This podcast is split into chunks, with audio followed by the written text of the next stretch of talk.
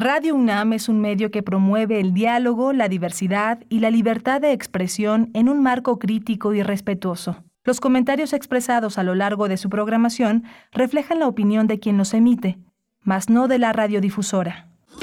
Radio UNAM presenta Primer Movimiento, El Mundo desde la Universidad.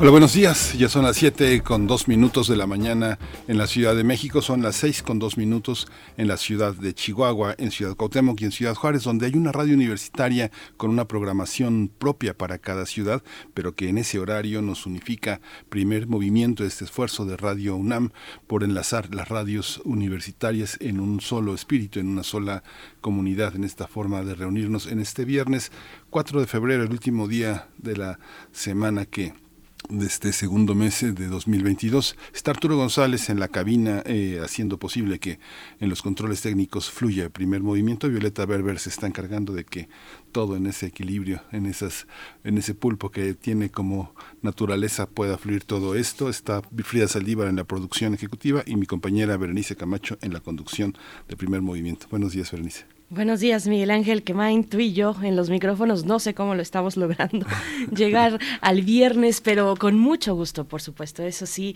eso no falta y no falla llegar con ustedes cada mañana, acompañarles en el 96.1 de la frecuencia modulada, en el 860 de AM, en www.radio.unam.mx y también en esta hora a la Radio Universidad en el estado de Chihuahua en el 105.3, el 106.9 y el 105.7. Un gusto estar con ustedes. Vamos a, tener eh, contenidos eh, diversos y muy culturales también para esta mañana de viernes. Les vamos eh, pues invitando a que envíen sus complacencias, sus peticiones musicales a través de nuestras redes sociales, ya las conocen, y si no, arroba P Movimiento, así estamos en Twitter, primer movimiento UNAM en Facebook, y tendremos un inicio para hablar de música, el programa especial de cámara a cargo de Enrique Abraham Vélez Godoy como director concertador blanco y negro.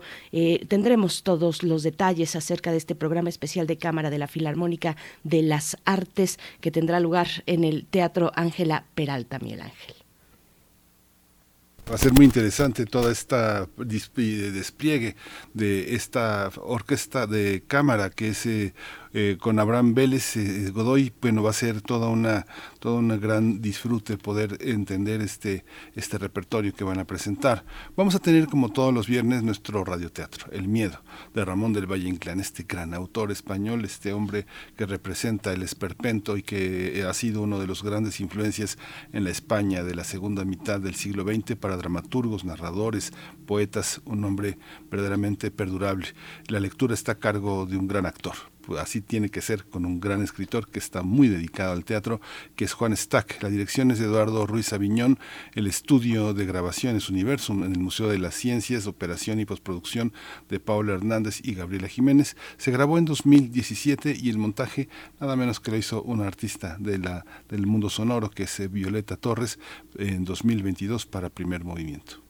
Y para nuestra segunda hora en la nota nacional nos detenemos durante esa hora para hablar del legado de Rui Pérez Tamayo. Estaremos con el doctor Arnaldo Kraus, él es médico y escritor, y la doctora Cecilia Teresa Jiménez García, responsable del Laboratorio de Inmunología de la Facultad de Medicina. Rui Pérez Tamayo, que eh, nos, eh, pues, nos dejó en este plano hace pocos días, en el mes de enero, a finales del mes de enero, eh, y pues un, un un científico, una figura tan relevante de verdad para la ciencia en nuestro país. Publicó 87 libros. Yo cuando me puse a, pues a investigar a acercarme un poco más a, la biografía de un personaje como Rui Pérez Tamayo de verdad es sorprendente.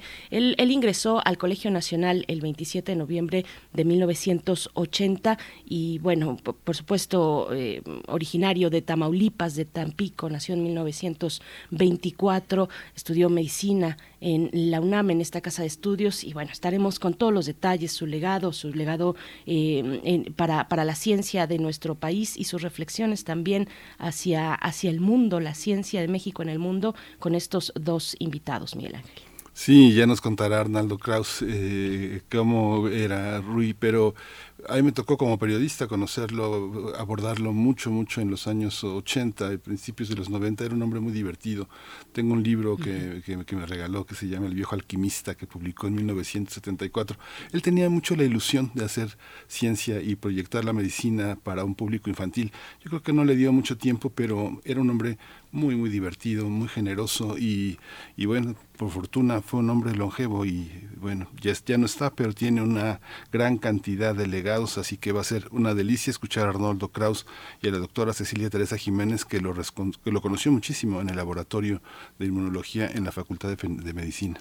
Así es, así es, sí, e, esa característica, su buen humor destaca pues en sus conferencias, en sus eh, pues eventos, eventos con público, pues ahí está, eh, hablaremos del legado de Rui Pérez Tamayo y tendremos poesía necesaria hacia la tercera hora. Yo tengo el gusto de compartir con ustedes un poco de poesía para esta mañana de viernes vamos a tener también, vamos a hablar, vamos a hablar de música y vamos a hablar con un experto en, el tema. Él es eh, Gastón García Marinozzi, él es eh, escritor, eh, ha hecho una gran crónica que es una biografía de una canción. ¿Quién dijo que todo está perdido? Lo ha editado Turner, la editorial Turner en su colección Noema y lo prologa Martin Cohan.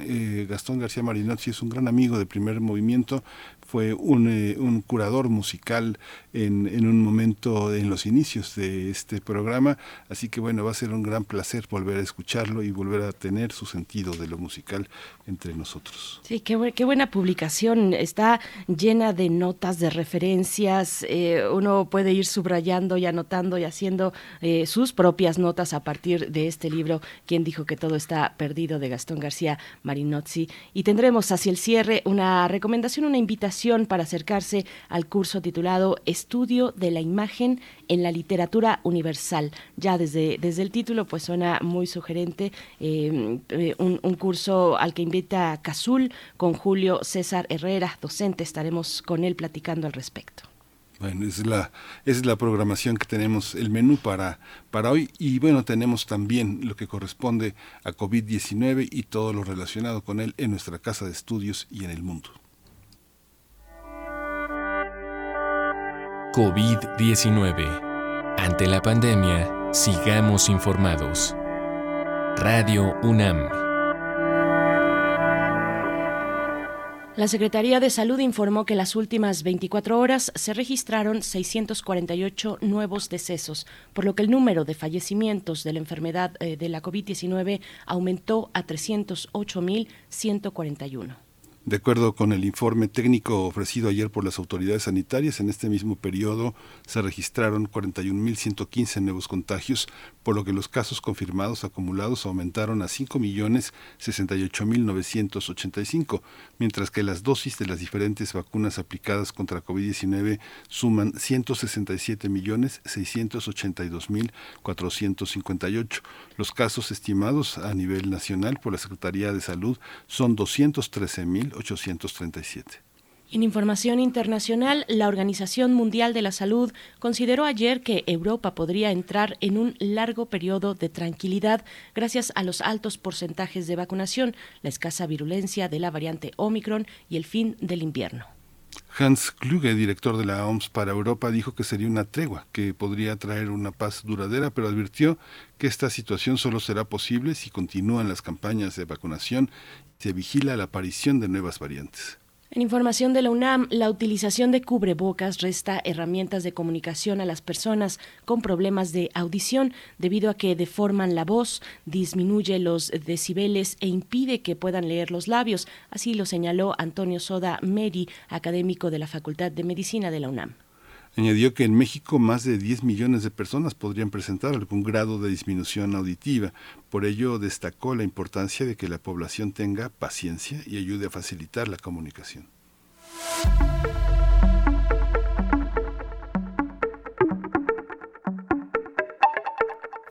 Y mañana sábado comienza el ciclo de cine de la mano con Totoro. Ustedes recuerdan a Totoro con la proyección precisamente de esta película Mi vecino Totoro, Tonari no Totoro, del director japonés Hayao Miyazaki.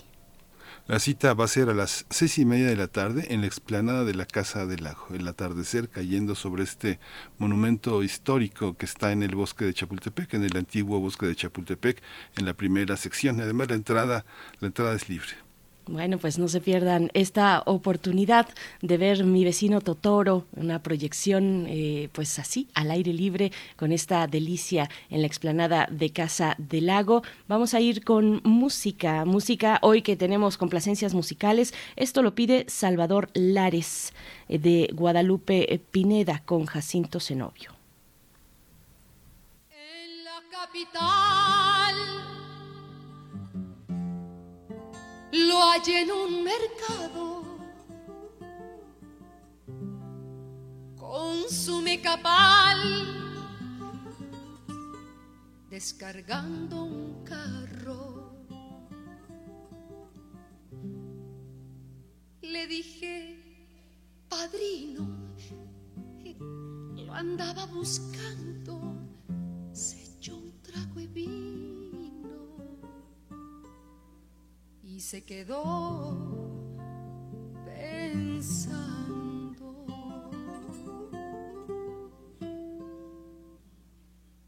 Me dijo un favor, voy a pedirle a hijado que a Naiden le cuente que me ha encontrado, que yo ya no quiero volver para allá al fin ya no tengo ni a dónde llegar. Murió su madrina, la Trinidad. Los hijos crecieron y ¿dónde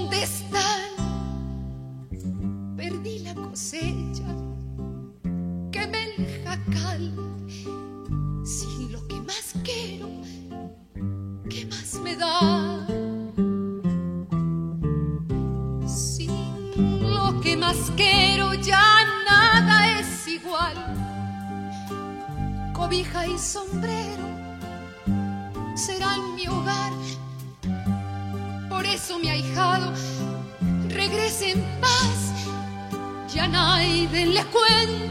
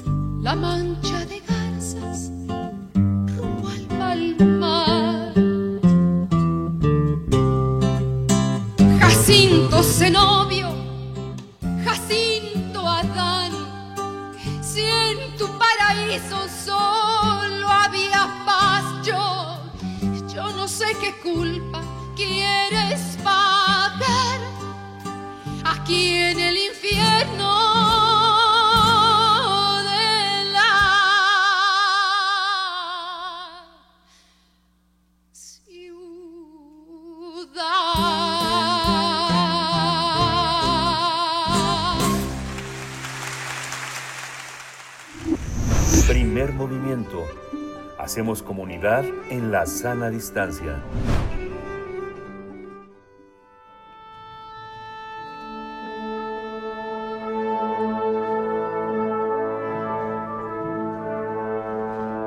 Afina tus oídos. Aquí te presentamos una recomendación musical.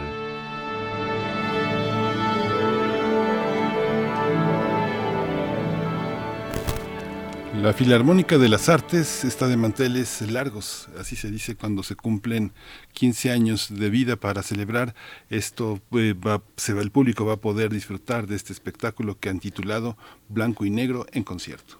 Este evento será presentado en formato de cámara, con música a dos pianos, con el objetivo de generar una atmósfera sofisticada, lo que será posible gracias a sus músicos de primer nivel, intérpretes. Eh, además, la Filarmónica de las Artes invita a los enamorados para que lleven a su pareja y celebren el Día del Amor y la Amistad el repertorio de este evento que se presentará por primera vez abarcará diferentes géneros que van desde música clásica, popular hasta la comercial, por lo que incluirá obras como Guapango, Claro de Luna, así como I Will Survive y temas mexicanos. Este concierto contará con la participación de Samantha Alcázar y Gustavo Jauregui en los pianos, Marisol Meneses y Silvia Duhart en las voces, Jimena Constantino en el saxofón y Antonio Camacho en el violín. Los arreglos y adaptaciones musicales son realizados por Emanuel Vázquez y Gustavo Jauregui, así como la producción se encuentra a cargo de Diego Cariaga y Abraham Vélez. La cita va a ser este sábado 12 de febrero en el Teatro Ángela Peralta de la Ciudad de México. Así es, sí, pues vamos a conversar acerca de esta presentación de la Filarmónica de las Artes y nos acompaña, bueno, para conocer este programa especial que ofrecerá en su 15 aniversario y nos acompaña Enrique Abraham Vélez Godoy, director concertador. Muy buenos días, Enrique Abraham, eh, gracias por estar aquí, enhorabuena por estos 15 años, bienvenido. ¿Qué tal, Berenice? Miguel, muy buenos días, encantado de estar con ustedes, de madrugar. Muy padre. Muchas gracias por la presentación, muchas gracias por la invitación. Y bueno, pues aquí estoy a la orden para platicar. Muchas gracias, muchas gracias eh, Enrique Abraham Vélez Godoy. Cuéntanos, eh, ¿cómo, ¿por qué festejar casi con un popurrí esta posibilidad, esta variedad de canciones, de repertorio, eh, lleva a pensar en una gran variedad interpretativa de los que participan? Cuéntanos.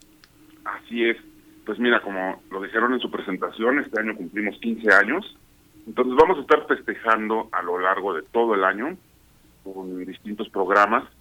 Quisimos empezar con este, que se llama precisamente Blanco y Negro en concierto.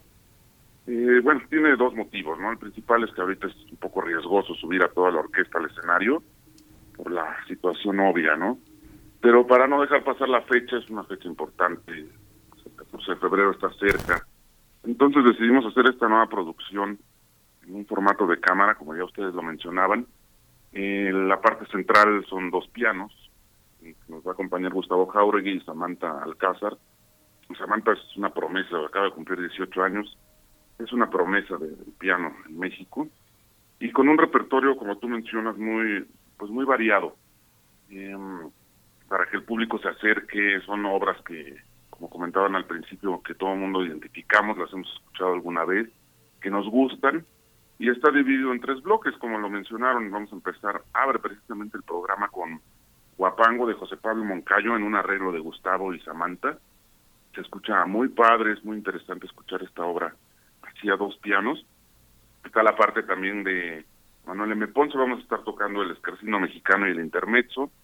Hay una canción inédita de, de Cri Cri, de Francisco Gabilondo Soler, que solo tenemos nosotros, se llama El perro de cuerda que nos la facilitó su hijo, este Tiburcio Gabilondo, y e hicimos esta reducción para dos pianos también. Esta esta obra no nunca se grabó con, Francisco Gabilondo Soler y la decidimos incluir también para que el público pues la conozca, ¿no? Y la parte, bueno, pues está claro Luna para Elisa. La segunda parte tenemos como invitada a Silvia Duarte y a Sol Meneses, la parte vocal.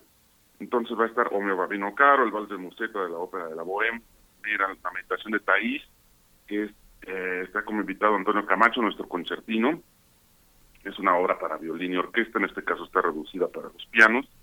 También hay una parte más comercial, como lo mencionaban ustedes, Memory, del, del musical Cats, la parte de, de música disco, I Will Survive, This Will Be. Y con esto, bueno, aprovecho también para anunciar en marzo vamos a estar haciendo un concierto de música disco en nuestra octava noche de primavera. Música disco, con, con esto lo anunciamos y hacemos una gala de Carmina Burana para festejar ahí sí, como debe ser nuestros 15 años. Esto va a ser el 19 de marzo, igual en el Ángela Peralta. Vamos a estar festejando. Y bueno, regresando un poco a este programa, cerramos el tercer bloque de, Blanco y Negro en concierto con una parte más romántica, música mexicana. Empezamos con Contigo en la Distancia, aunque bueno, César Portillo de la Luz no, no es mexicano, pero es una canción que perfectamente identificamos todos los mexicanos. Hacemos un pequeño homenaje al maestro Armando Manzanero con un medley. Eh, esta tarde vi llover, contigo aprendí, somos novios. Hacemos un, homenaje al maestro que lamentablemente el año pasado perdimos. Eh, mucho corazón de la maestra Melena Valdelamar, la última diva mexicana compositora, esta famosa canción que canta Luis Miguel también. Eh, 100 años del maestro Rubén Puentes y nos dejan de José Alfredo Jiménez. Un programa pues muy completo que se presta para, para pasar el día, aunque no es precisamente el mero 14 de febrero, pero es el fin de semana que, está cerca de él, este próximo 12 de febrero, pues pasarlo en compañía de algún amigo, alguna amiga, la pareja. Y en un espacio al aire libre, el Teatro Ángela Peralta está en el corazón de Polanco, en la alcaldía Miguel Hidalgo. Esto está dentro del Parque Lincoln, un espacio al aire libre muy, muy grande. Está reducido el aforo, vamos a estar al 20% para que precisamente las personas que se decidan a ir a este evento a blanco y negro en concierto se sientan seguras, cumplimos con todos los protocolos sanitarios, el evento está supervisado por las autoridades de la alcaldía, entonces bueno, está el aval de que cumple con todos los protocolos sanitarios.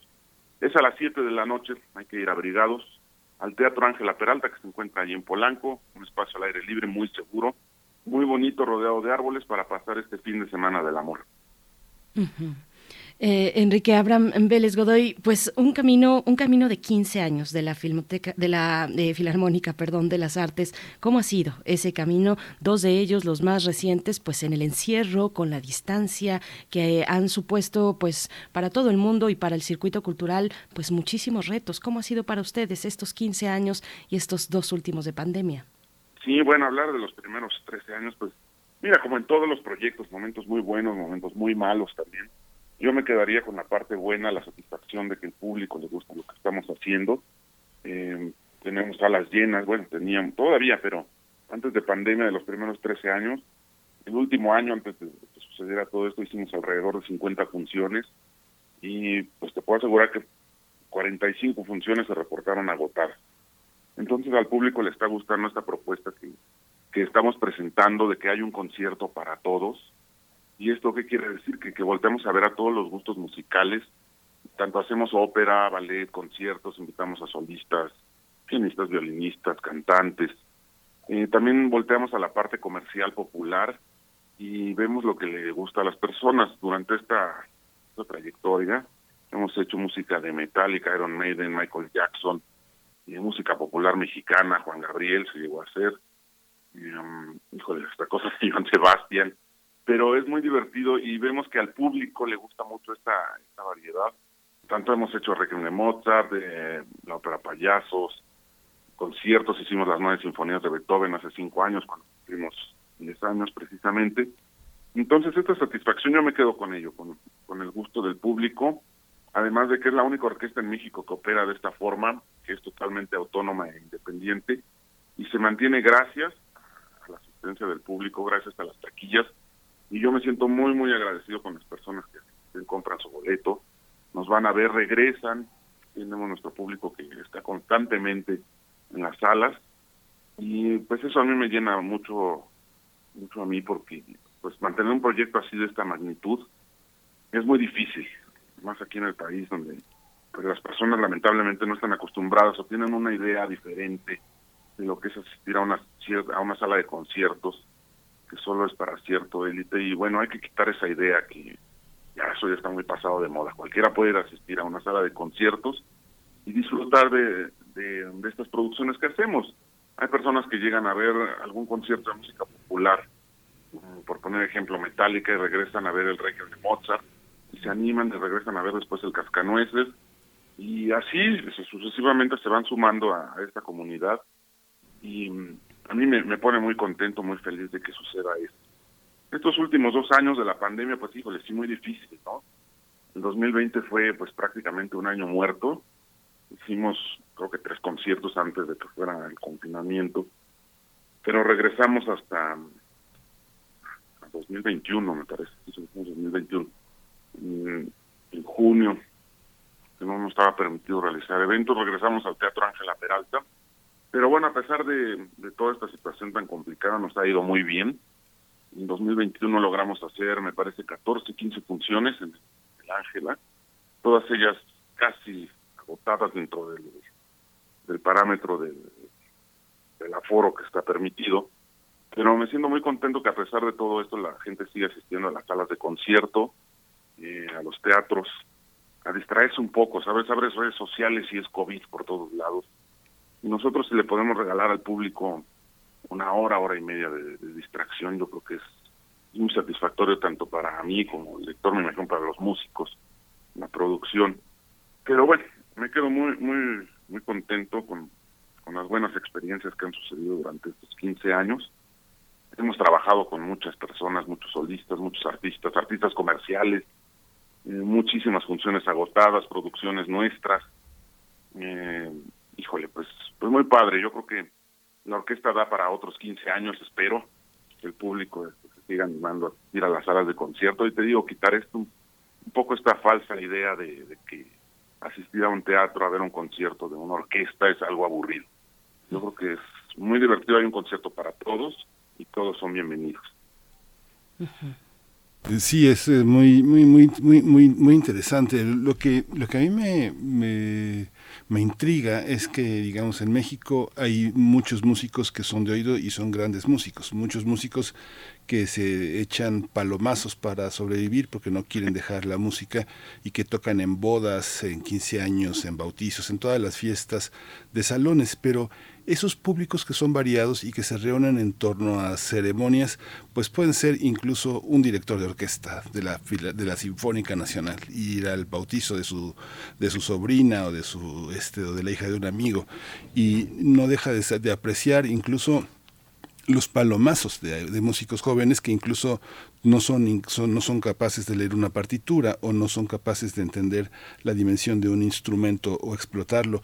Pero también hay una parte de músicos que tampoco, eh, que estudian música, pero que no logran tampoco formar parte de las grandes orquestas y que su arte lo, lo, llevan a un gran público que ha escuchado discos de este todo Chopin o todo este los grandes clásicos. ¿Cómo, cómo mezclar esta, esta parte? ¿Qué público es? ¿Cómo, cómo hay personas que se divierten con Joan Sebastián y con una y con una tarantela, por ejemplo, como quiénes son, quiénes son eh, eh, Enrique Abraham, cómo es ese público, es un público muy culto, medio culto, este entusiasta, amateur, diletante, cómo es. Claro, bueno mira, eh, de tu pregunta me, me hizo muy interesante lo de los músicos que no son capaces de leer una partitura, eh, músicos de oído, músicos este, líricos, de los cuales yo estoy este, completamente admirado. Yo admiro mucho a los músicos que, hacen música, valga la redundancia, en una boda, en un evento familiar. Son grandes intérpretes. Yo me quito el sombrero cuando veo ese tipo de músicos. Los músicos que andan en la calle este, amenizando, grandes músicos. Yo los respeto mucho eh, porque hacen, pues, llevan el arte a las personas, ¿sabes? y no subestimar por no, no haber estudiado en un conservatorio, una escuela de música formal, no subestimar su trabajo, ¿no? Al contrario, yo cuando asisto a algún evento, algún boda, como decías, 15 años, y veo pues que hay un, grupo que tiene mucha calidad, pues sí, hasta te acercas y, oye, colega, pues muchas felicidades, qué padre, ¿no? Porque te nos pusiste a bailar a todo. Y, pues, regresando a la pregunta acerca del, de quién es el público que le gusta tanto a Joan Sebastián como pone su disco de Chopin, pues, pues no, yo, yo no le pondré etiqueta de, de, de, son públicos cultos, no cultos, amateurs. Yo creo que pues sería el público melómano, público melómano que le gusta la música, que, tanto disfruta poner un, disco de, de, Joan Sebastián y escucha las, sinfonías de Beethoven. Yo lo hago. Yo creo que ustedes también en algún momento, todos tenemos algún gusto, gusto culposo, que nos sabemos alguna canción popular y, y, nos gusta, y yo no me avergüenzo de ello, porque pues la música es música, siempre y cuando sea buena. Este, yo respeto también a las personas que les gusta el reggaetón, que les gusta la música de banda, para todo hay, hay gustos.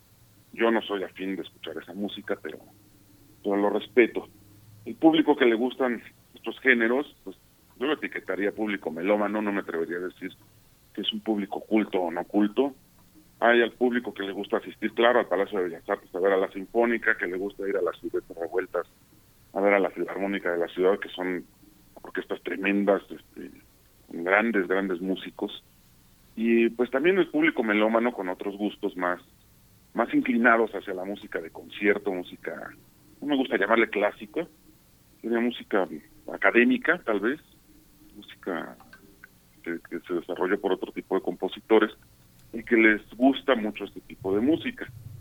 El público que asiste a la Filarmónica de las Artes, pues, eh, ¿cómo lo llamaría yo? Público melómano también, porque pues, tanto les gusta escuchar música comercial como música académica, música clásica, comillas, que tanto van a disfrutar nuestro concierto mexicano en donde hacemos locuras como San Sebastián, este, Juan Gabriel, y disfrutan el siguiente fin de semana o dos semanas más disfrutan en región de motos. Entonces, pues sí, yo, yo no lo etiquetaría de ninguna forma. Más bien, bueno, pues agradezco que, las personas que les gusta la música, que, son fans de, escuchar música todo el día, pues asistan y nos voltean a ver también a nosotros yo pues me quedo pensado, por supuesto, eh, provoca eh, la pregunta que hace mi compañero Miguel Ángel eh, me quedo pensando si es imprescindible eh, saber leer una partitura para ser un buen músico o, estar, digamos, necesariamente ligado a la tradición europea de la escritura musical o, es un buen músico aquel que, que, logra conmover, emocionar, expresarse a través de la música. Pero bueno, ya nos has dado tu visión, Enrique Abraham Vélez Godoy. te pido que nos cuentes un poco de la, de la preparación de este concierto, blanco y negro en concierto, del trabajo de ensayo, del trabajo en equipo, de las adaptaciones y los arreglos musicales, el, el, guapango en, a dos pianos. Eh, cuéntanos un poco esa parte que no se alcanza a ver en el escenario, porque, porque es, cuando está bien montado, pues no se le ven las costuras, por supuesto, pero hay un trabajo previo muy interesante y muy rico también para cada uno de los que participan.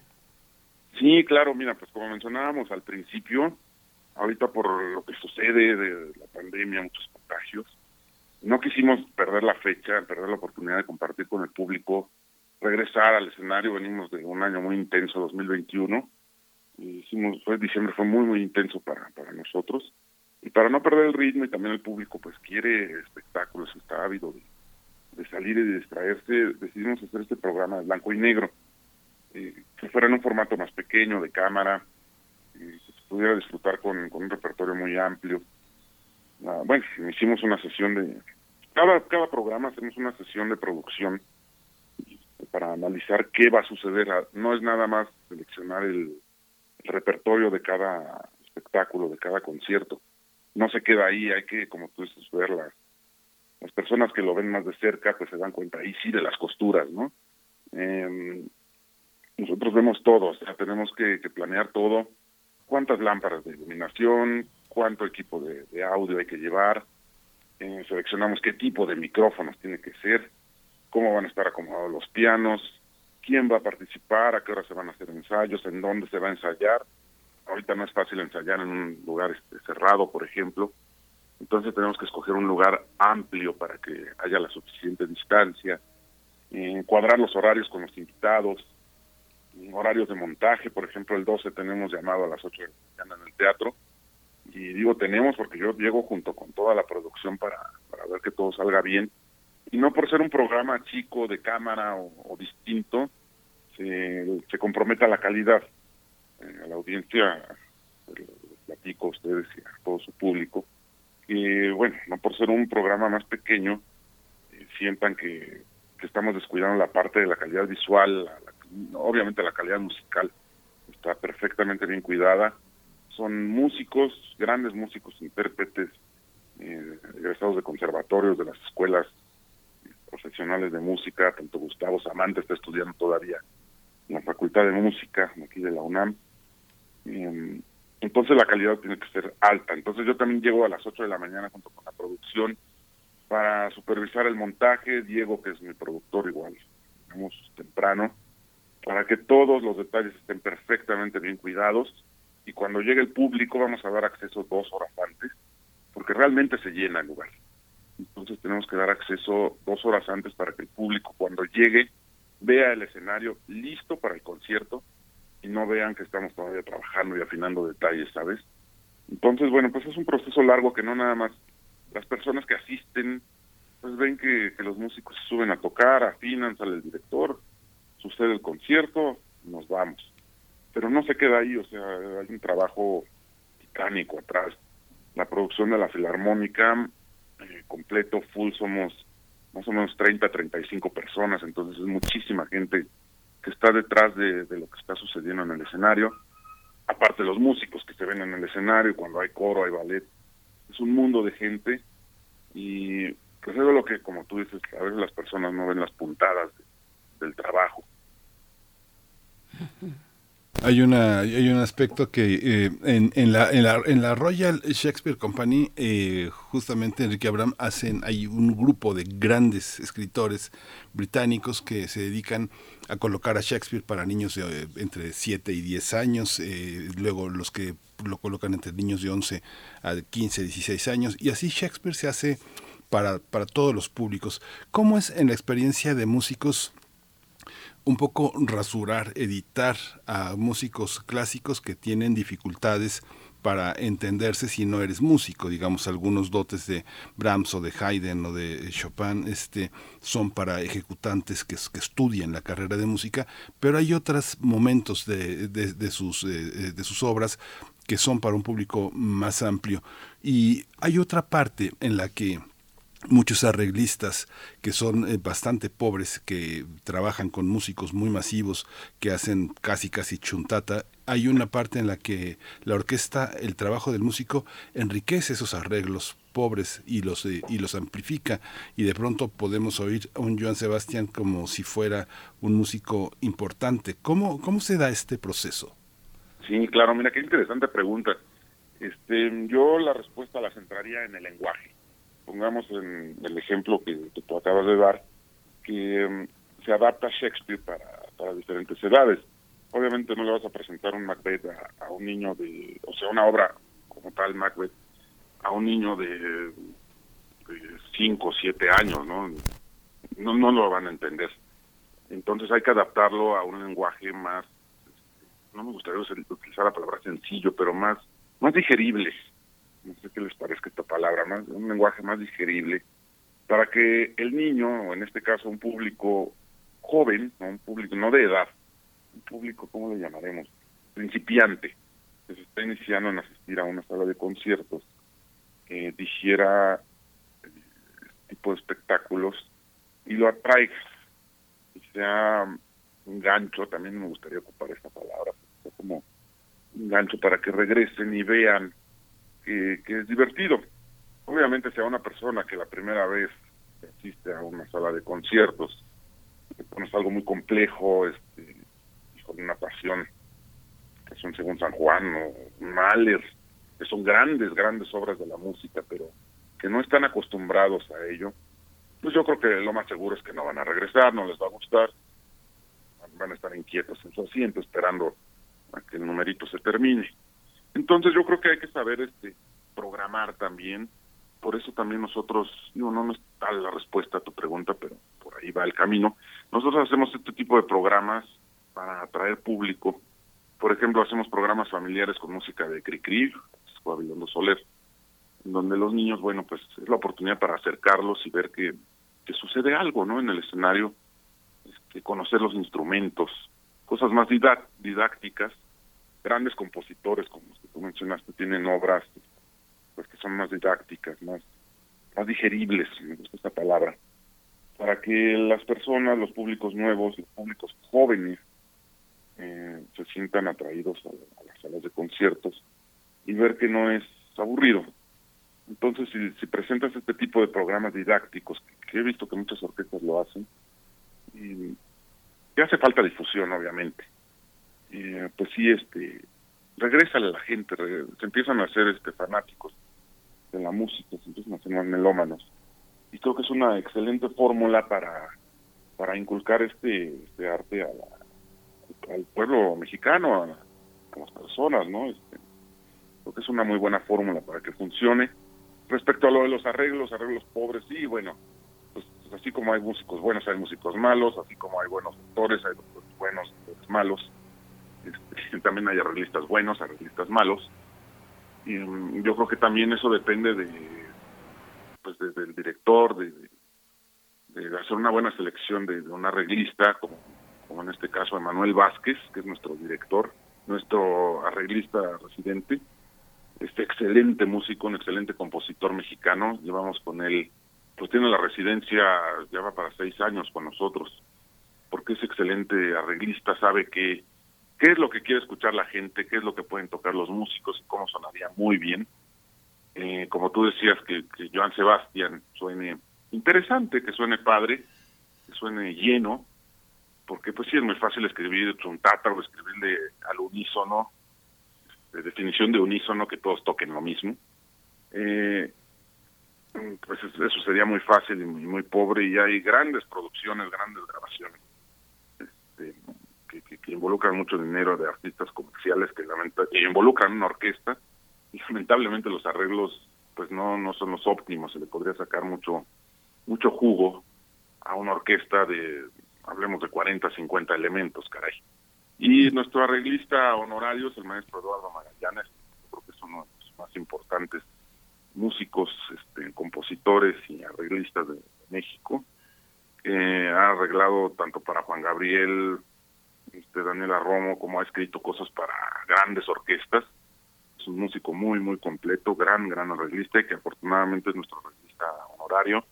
Y hemos podido tocar obras de él, que tanto son arreglos populares como cosas pues más, más este, enfocadas a algo orquestal, que están perfectamente bien, bien escritas, ¿no? Entonces, pues sí, respondiendo a tu pregunta, pues tanto hay este profesionistas buenos, malos, como en este caso que la música es una profesión, hay arreglistas buenos y malos, solo hay que saber escoger y que las cosas funcionen y, que suene interesante. Claro, para en cuestión del público infantil yo me quedé, bueno, recuerdo y seguramente ustedes y, nuestra audiencia recuerda este ciclo de ópera en el CENART, la ópera es puro cuento, precisamente para acercar al público infantil a, la ópera. Y, ahí pues lo fundamental es por supuesto la escena, el movimiento, el trazo, la flexibilidad que tienen también los cantantes y, el arreglo musical pues son, son esenciales, esa capacidad de poder eh, transferir a, a traducir tal vez a lo más lúdico, que es lo que a lo que los chicos y las chicas más pequeñas les llama la atención. Pero bueno, Enrique Abraham Vélez Godoy, ya estamos llegando al cierre. Te, te pediría que nos compartas de, nuevo las coordenadas, que invites a la audiencia. Hoy mismo van a tener un showcase, es decir, una muestra en el antiguo Palacio de Coyoacán, una muestra de lo que será blanco y negro en concierto, después en el Teatro Ángela Peralta. Cuéntanos, por favor. Sí, claro, mira, les agradezco muchísimo el espacio interesantísimas preguntas y muchas gracias por la plática. Eh, Miguel, Berenice, muchas gracias, muy buenas preguntas y muy contento de poder compartir con, la audiencia de, Radio UNAM. Eh, los esperamos, sí, hoy vamos a tener un showcase, una demostración de lo que va a suceder el próximo 12 de febrero en el Ángela Peralta con este espectáculo de blanco y negro. Va a ser precisamente en Coyoacán, en el antiguo Palacio de Coyoacán, eh, a las 7 de la noche es entrada libre para las personas que quieran asistir. Vamos a estar al aire libre eh, haciendo esta demostración. Va a estar Gustavo, Samantha, para que las personas conozcan qué es esta producción. Invito al público a que asista, a que se olviden un rato de todo lo que sucede y vayan a disfrutar un momento a que es muy bonito. Vamos a estar haciendo este showcase a las 7 de la noche en el antiguo Palacio, blanco y negro, y bueno, nos vemos con esta producción en el Ángela Peralta el próximo sábado, mañana en 8 en Ángela Peralta a las 7 de la noche. Lo pueden pueden consultar nuestra página web filarmónicadelasartes.com, ahí pueden consultar acerca de las entradas y todo todo ello. Nuestras redes sociales, Facebook, Filarmónica de las Artes con Palomita Azul es la página oficial. Twitter e Instagram, arroba F de las Artes, por ahí estamos en contacto. Yo también respondo a veces, si hay dudas, comentarios, yo también estoy ahí al pendiente. Me gusta mucho tener el contacto directo con el público y que vean que somos pues iguales, no somos no somos raros ni, ni seres de, otro universo, somos como cualquier persona de a pie. Me gusta mucho convivir con el público este y acercarme a ellos, ya sea a través de las redes o bueno, de espacios tan importantes como este noticiero. Y pues les agradezco mucho que nos hayan volteado a ver, muchas gracias por darme la oportunidad de compartir con, con la audiencia algo de lo que es la Filarmónica de las Artes. Y los esperamos en nuestras producciones, síganos en nuestras redes. Viene 18 y 19 de marzo el, programa de música disco, ya de lo que hablamos para acercar al público a, este tipo de espectáculos, a las salas de conciertos. Carmen Burana para festejar nuestro, nuestro 15 aniversario. Vamos a estrenar una ópera también, donde participará este, la señora Reyes Espíndola también. Vamos a hacer este ballet, también vamos a hacer un, ballet que se va a estrenar en, en, octubre, noviembre. Hacemos el Cascanueces, nuestro concierto mexicano. Los invito a toda la audiencia que nos sigan en nuestras redes sociales. Hay un concierto para todos, digamos, melómanos. Nunca es tarde para comenzar asistir a, una sala de conciertos, a un teatro no es aburrido, esas ideas ya tienen que, desaparecer. Y les agradezco nuevamente, Miguel Berenice, por, por el espacio y pues viva la música. Viva la música, viva la música y viva esta quinceañera que, que bueno, que evidentemente da para mucho y está construida con muchísimo amor, con muchísima humildad, con muchísima sencillez y con la voluntad de acercar al gran público a la música que finalmente esta, esta ausencia de racionalidades, de palabras, nos incendia, nos incendia auténticamente el, corazón en tiempos, en tiempos que pues han sido tiempos fúnebres. Gracias a ustedes por, por este, por asomarse a Radio UNAM, por darnos la oportunidad de conversar sobre este, sobre este gran esfuerzo. Enrique Abraham Vélez Godoy, mucha vida, mucha vida a la Filarmónica. Eh, que, que, que mucha suerte en su concierto también. Gracias. Muchas gracias, encantado de estar con ustedes. Que tengan un buen día. Gracias. Hasta pronto. Y bueno, el showcase de esta tarde-noche es entrada libre en el antiguo Palacio de Coyoacán. Vamos a ir con nuestro radioteatro a cargo, bueno, es una lectura de El miedo del dramaturgo español Ramón del Valle Inclán.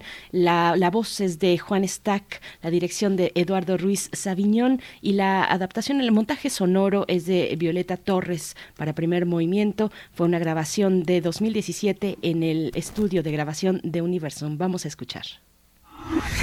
Cuando cuentes cuentos, recuerda los de primer movimiento. El miedo. Ramón del Valle Inclán. Ese largo y angustioso escalofrío que parece mensajero de la muerte, el verdadero escalofrío del miedo, solo lo he sentido una vez fue hace muchos años, en aquel hermoso tiempo de los mayorazgos, cuando se hacía información de nobleza para ser militar. Yo acababa de obtener los cordones de caballero cadete. Hubiera preferido entrar en la guardia de la real persona, pero mi madre se oponía, y siguiendo la tradición familiar, fui granadero en el regimiento del rey. No recuerdo con certeza los años que hace, pero entonces Apenas me apuntaba el bozo y hollando cerca de ser un viejo caduco. Antes de entrar en el regimiento, mi madre quiso echarme su bendición. La pobre señora vivía retirada en el fondo de una aldea donde estaba nuestro paso solariego, y allá fui sumiso y obediente. La misma tarde que llegué, mandó en busca del prior de Brandeso para que viniese a confesarme en la capilla del paso. Mis hermanas María Isabel y María Fernanda, que eran unas niñas, bajaron a coger rosas al jardín y mi madre llenó con ellas los floreros del altar. Después me llamó en voz baja para darme su devocionario y decirme que hiciese examen de conciencia. Vete a la tribuna, hijo mío. Allí estarás mejor. La tribuna señorial estaba al lado del Evangelio y comunicaba con la biblioteca. La capilla era húmeda, tenebrosa, resonante. Sobre el retablo campeaba el escudo concedido por ejecutorias de los reyes católicos al señor de Bradomín, Pedro Aguiar de Tor, llamado el Chivo, y también el Viejo. Aquel caballero estaba enterrado a la derecha del altar. El sepulcro tenía la estatua orante de un guerrero. La lámpara del presbiterio alumbraba día y noche ante el retablo, labrado como joyel de reyes. Los áureos racimos de la vida evangélica parecían ofrecerse cargados de frutos. El santo tutelar era aquel piadoso rey mago que ofreció mirra al niño Dios. Su túnica de seda bordada de oro brillaba con el resplandor devoto de un milagro oriental. La luz de la lámpara, entre las cadenas de plata, tenía tímido aleteo de pájaro prisionero como si se afanase por volar hacia el santo. Mi madre quiso que fuesen sus manos las que dejasen aquella tarde, a los pies del rey mago, los floreros cargados de rosas como ofrenda de su alma devota. Después, acompañada de mis hermanas, se arrodilló ante el altar. Yo desde la tribuna solamente oía el murmullo de su voz que guiaba moribunda las Avemarías. Pero cuando a las niñas les tocaba responder, oía todas las palabras rituales de la oración. La tarde agonizaba y los rezos resonaban en la silenciosa oscuridad de la capilla, hondos, tristes y augustos, como un eco de la pasión. Yo me adormecía en la tribuna. Las niñas fueron a sentarse en las gradas del altar. Sus vestidos eran albos como el lino de los paños litúrgicos. Ya solo distinguía una sombra que rezaba bajo la lámpara del presbiterio. Era mi madre, que sostenía entre sus manos un libro abierto y leía con la cabeza inclinada. De tarde en tarde, el viento mecía la cortina de un alto ventanal. Yo entonces veía en el cielo ya oscura la faz de la luna, pálida y sobrenatural, como una diosa que tiene su altar en los bosques y en los lagos. Mi madre cerró el libro dando un suspiro y de nuevo llamó a las niñas. Vi pasar sus sombras blancas a través del presbiterio y columbré que se arrodillaban a los lados de mi madre. La luz de la lámpara temblaba con un débil resplandor sobre las manos que volvían a sostener abierto el libro. En el silencio, la voz leía piadosa y lenta. Las niñas escuchaban y adiviné sus cabelleras sueltas sobre la albura del ropaje y cayendo a los lados del rostro iguales, tristes, nazarenas. Habíame adormecido y de pronto me sobresaltaron los gritos de mis hermanas. Miré y las vi en medio del presbiterio abrazadas a mi madre. Gritaban despavoridas. Mi madre las asió de la mano y huyeron las tres.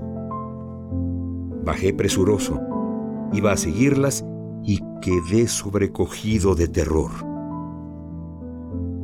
En el sepulcro del guerrero se entrechocaban los huesos del esqueleto.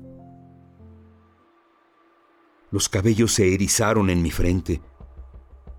La capilla había quedado en el mayor silencio y oíase distintamente el hueco y medroso rodar de la calavera sobre su almohada de piedra.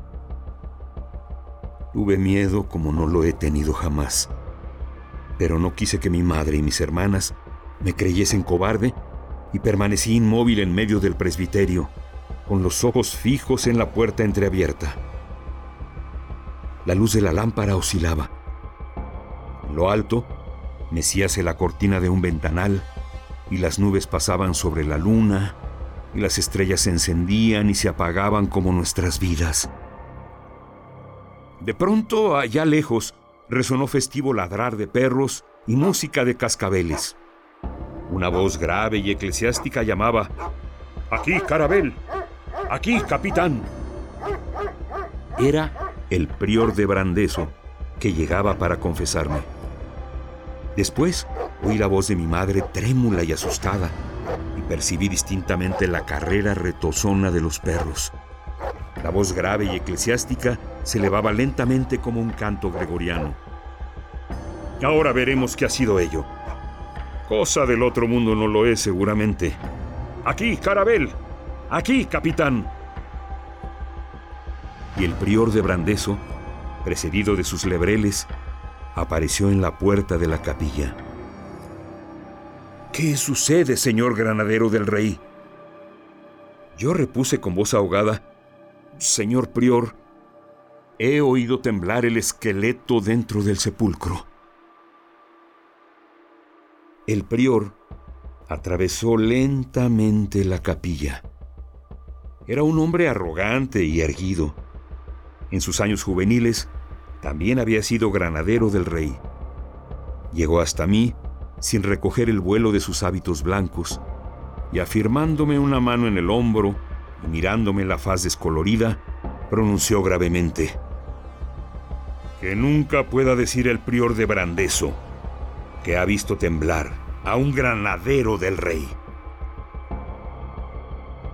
No levantó la mano de mi hombro y permanecimos inmóviles, contemplándonos sin hablar.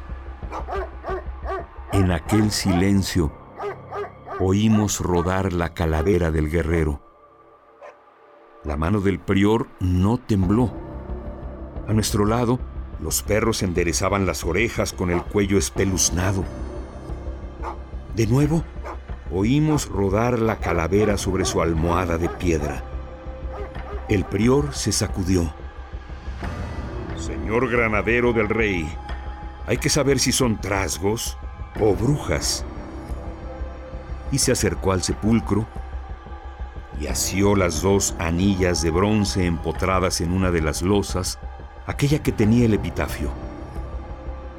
Me acerqué temblando. El prior me miró sin despegar los labios. Yo puse mi mano sobre la suya en una anilla y tiré. Lentamente alzamos la piedra. El hueco, negro y frío, quedó ante nosotros. Yo vi que la árida y amarillenta calavera aún se movía. El prior alargó un brazo dentro del sepulcro para cogerla. La recibí temblando. Yo estaba en medio del presbiterio y la luz de la lámpara caía sobre mis manos. Al fijar los ojos, la sacudí con horror. Tenía entre ellas un nido de culebras que se desanillaron silbando mientras la calavera rodaba por todas las gradas del presbiterio. El prior me miró con sus ojos de guerrero que fulguraban bajo la capucha como bajo la visera de un casco. Señor granadero del rey, no hay absolución. Yo no absuelvo a los cobardes. Y con rudo empaque salió sin recoger el vuelo de sus blancos hábitos talares. Las palabras del prior de Brandeso resonaron mucho tiempo en mis oídos. Resuenan aún Tal vez por ellas he sabido más tarde sonreír a la muerte como a una mujer.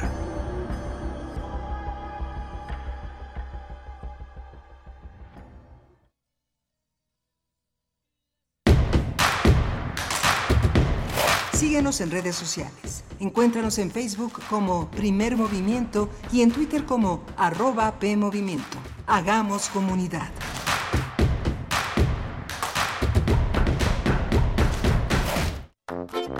¿Sabes qué tienen en común? El polvo de una estrella durmiente, el moco de King Kong o el enano más alto de todos. Pues que a todos los puedes encontrar en la radio. Solo tienes que decir las palabras mágicas. ¡Hocus Pocus! Para tus orejas y escúchanos todos los sábados a las 10 de la mañana por Radio UNAM. Experiencia sonora.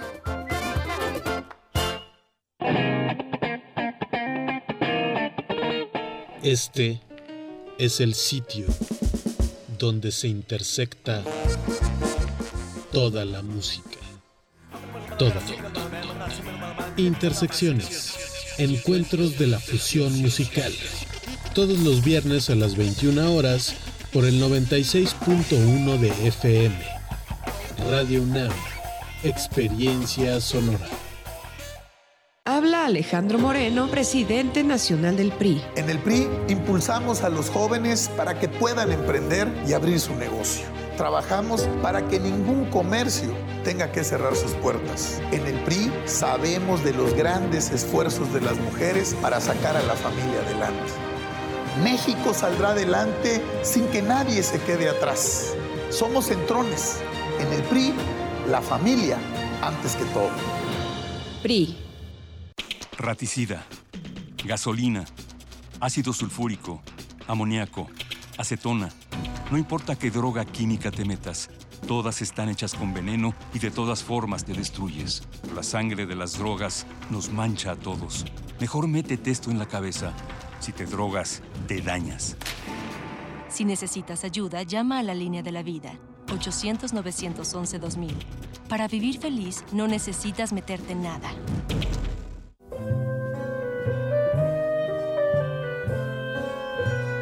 Gabinete de Curiosidades. Estrena nuevo horario.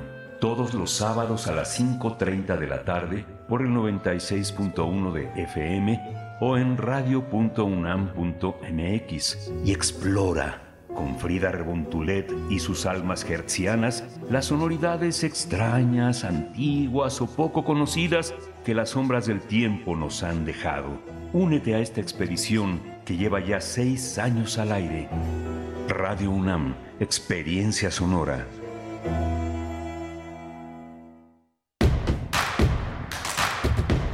Encuentra la música de primer movimiento día a día en el Spotify de Radio UNAM y agréganos a tus favoritos.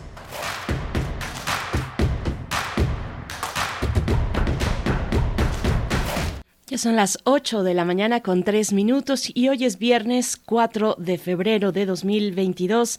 Saludamos a nuestros radioescuchas en el 96.1 de la frecuencia modulada, en amplitud modulada el 860 y de manera digital en www.radio.unam.mx. Igualmente a la radio Nicolaita. Nos enlazamos con ustedes en Morelia en el 104.3 de la frecuencia modulada para hacer comunidad con la Universidad Michoacana de San Nicolás de Hidalgo. Esta mañana se encuentra en cabina, está Violeta Berber en la asistencia de producción aquí en Ciudad de México, en Radio UNAM, eh, en compañía de Arturo González. Sí, hoy está Arturo González en los controles técnicos, Frida Saldívar en la producción ejecutiva y Miguel Ángel Quemain en la voz, en la voz y en las reflexiones. ¿Cómo estás, Miguel Ángel?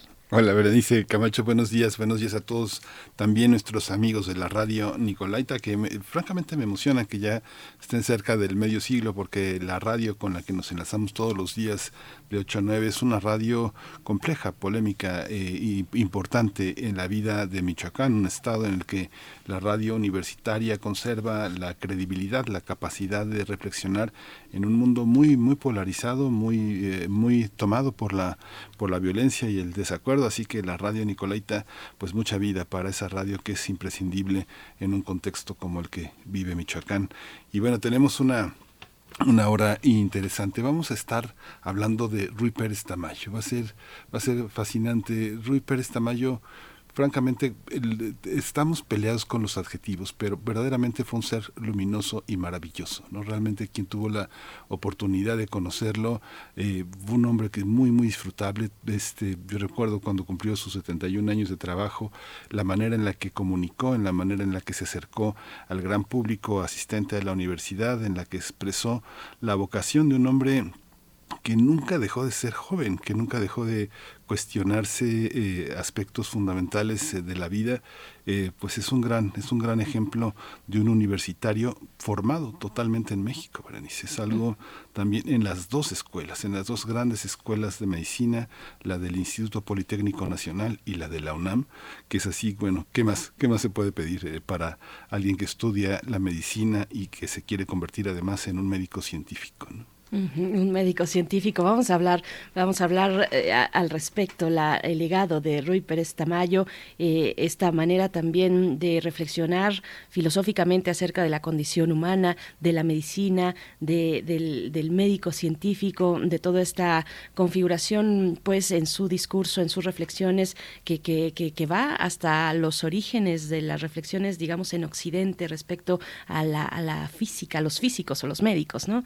Eh, desde Aristóteles, Platón, en fin, eh, vamos a estar eh, conversando con Arnoldo Kraus, médico y escritor, y también con la doctora Cecilia Teresa Jiménez García, responsable del Laboratorio de Inmunología de la Facultad de Medicina, sobre el legado de Rui Pérez Tamayo. En unos momentos más, pero fíjate que tenemos eh, una consulta, Miguel Ángel, para ti, el día de ayer jueves que estábamos conversando con el doctor Alberto Betancourt, que hacías la recomendación de alguna serie en Netflix, El problema de los tres cuerpos, no sé si hablabas también del mito de Sísifo, bueno, nos piden por acá que si puedes eh, comentar cómo se llamaba esa, esa serie en, en, Netflix. Por favor, nos pide Cuauhtémoc. Ah, bueno, es el mito de Sísifo. Es, es, una, es una serie coreana que es, es francamente muy interesante. Tiene muchos rasgos que yo creo que desde nuestro punto de vista latino, mexicano, resultan eh, muy asombrosos. No tanto para quienes logramos ver de niños eh, Señorita Cometa o el, el, Hombre de Acero o cosas así, pero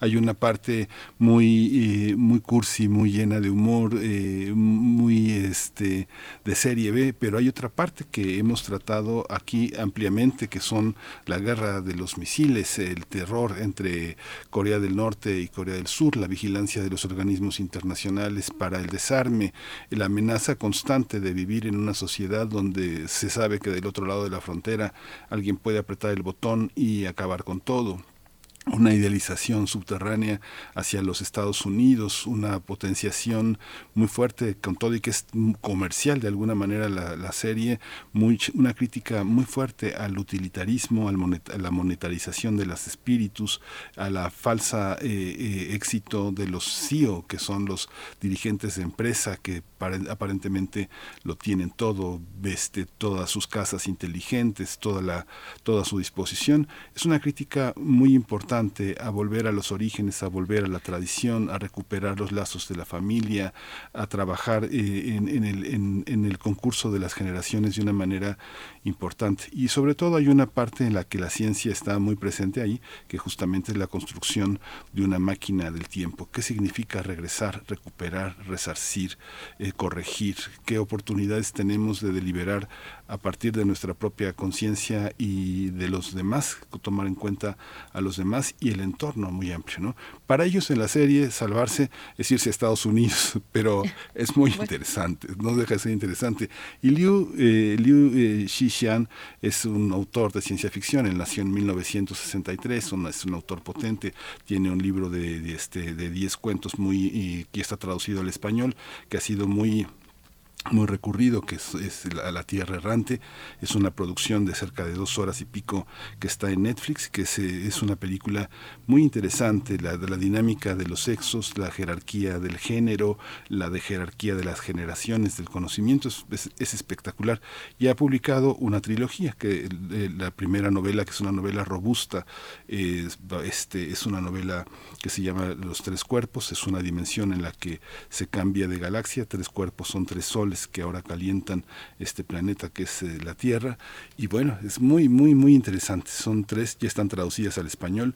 En los ebooks readers, que son los libros electrónicos, es muy accesible, cuesta 160 pesos, ¿no? Digamos uno puede tener este, libros que valen más de 700 pesos por un precio más, más accesible en la parte digital.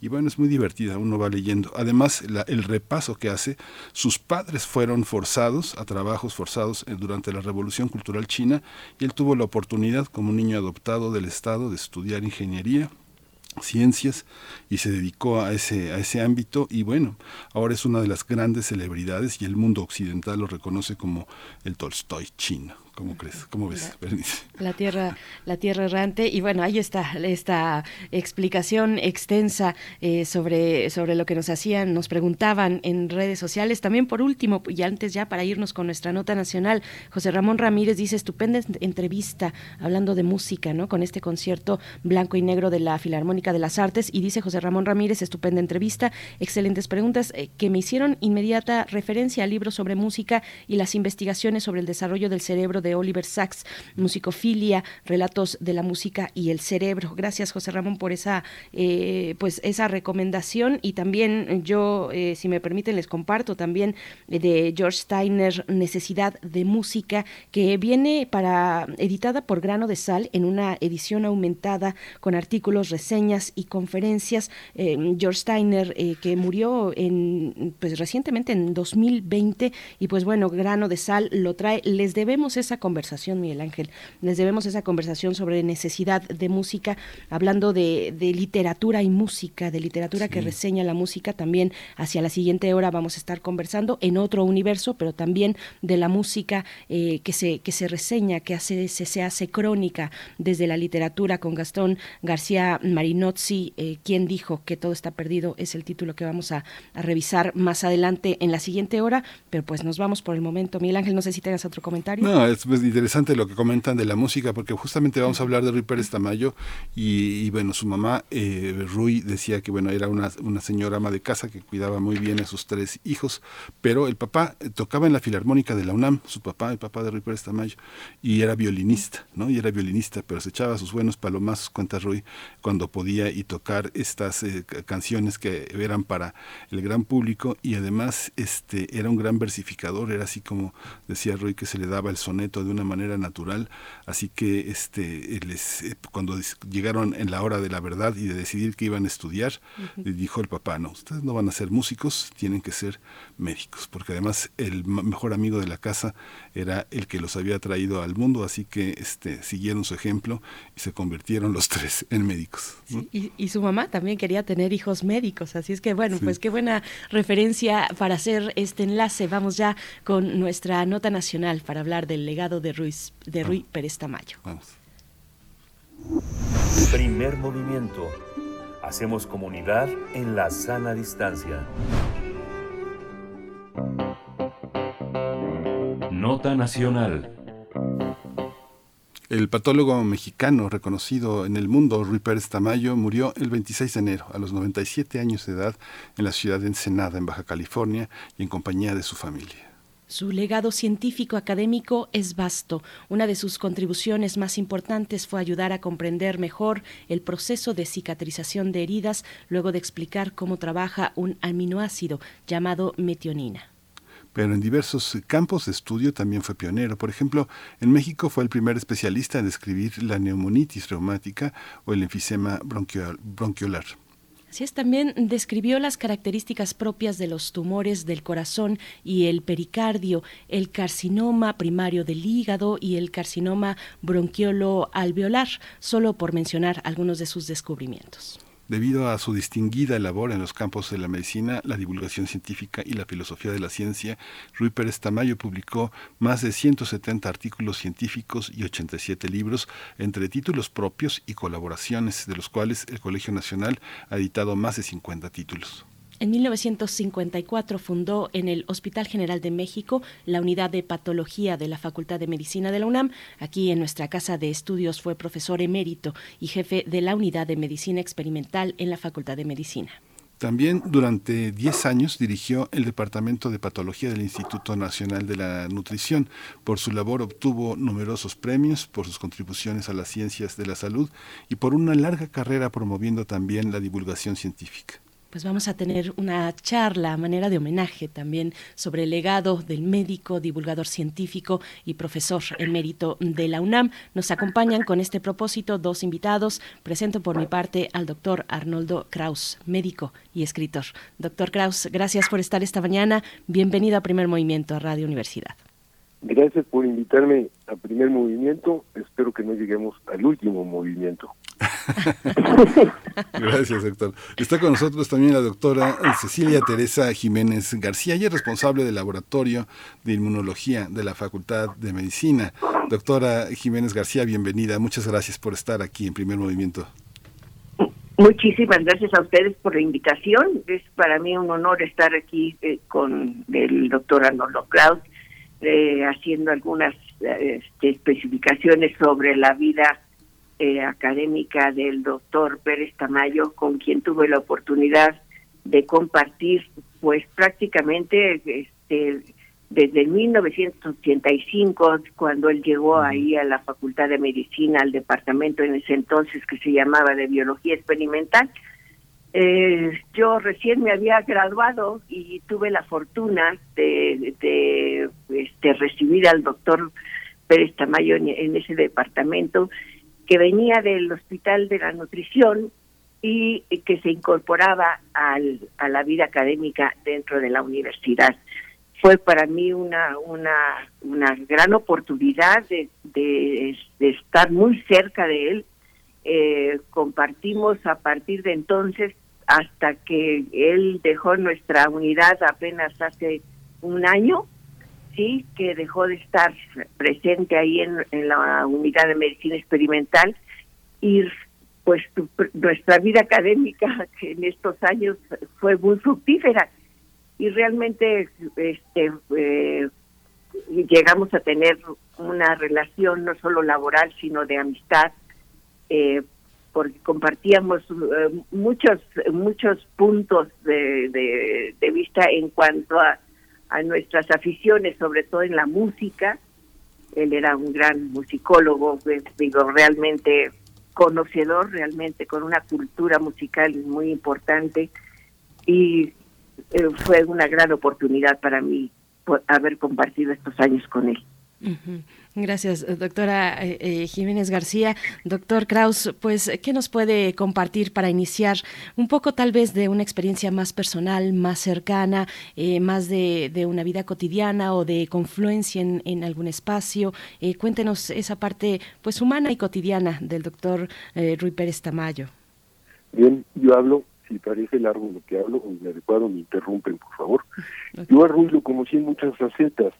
Quizás la fundamental fue al acabar la carrera de medicina, estuve con él más de un año en el servicio de patología, en el Instituto Nacional de Nutrición, como ya se mencionó, donde él fue el jefe del departamento.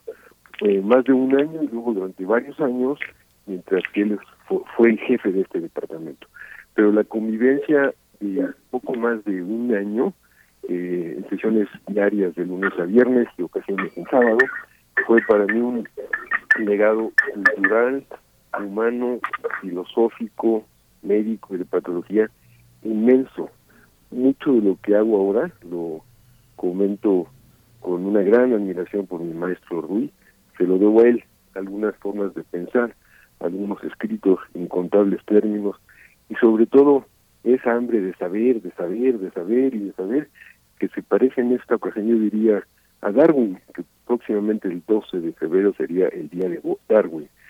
Que el, la necesidad de Ruth de saber y conocer y no estar de acuerdo y hurgar y investigar eran interminables. Quizás Rui, junto con otras dos personas que yo he conocido, han sido las personas más inteligentes que he conocido, brillantes, cercanas a la genialidad. De Ruth podría decir muchas cosas, voy a decir ahora un par de cosas para cederle la palabra a mi compañera, la doctora Jiménez García. Estar con él cuando uno es joven y tiene hambre, hambre de saber, hambre de estar, hambre de discrepar sobre todo, que era mi forma de ser en aquella época, hace 30 años más, en el departamento de patología, y estar junto a un gran personaje, pues es un regalo de la vida, yo digo, porque uno lo forma y tener un maestro a quien se le admira, pues caray, siembra caminos, siembra preguntas, siembra inquietudes e invita a discrepar, discrepar y discrepar. Rui en toda la extensión de la palabra era un inmenso seductor. Rui seducía en todo lo que hacía. Seducía a mujeres y seducía a hombres. Su forma de hablar, de platicar, de dar conferencias, de enojarse o de estar en las sesiones, pues eh, a todos nos seducía, a hombres y mujeres en grados diferentes. Y Rui tenía una presencia inmensa y él lo sabía, una presencia intelectual y física también.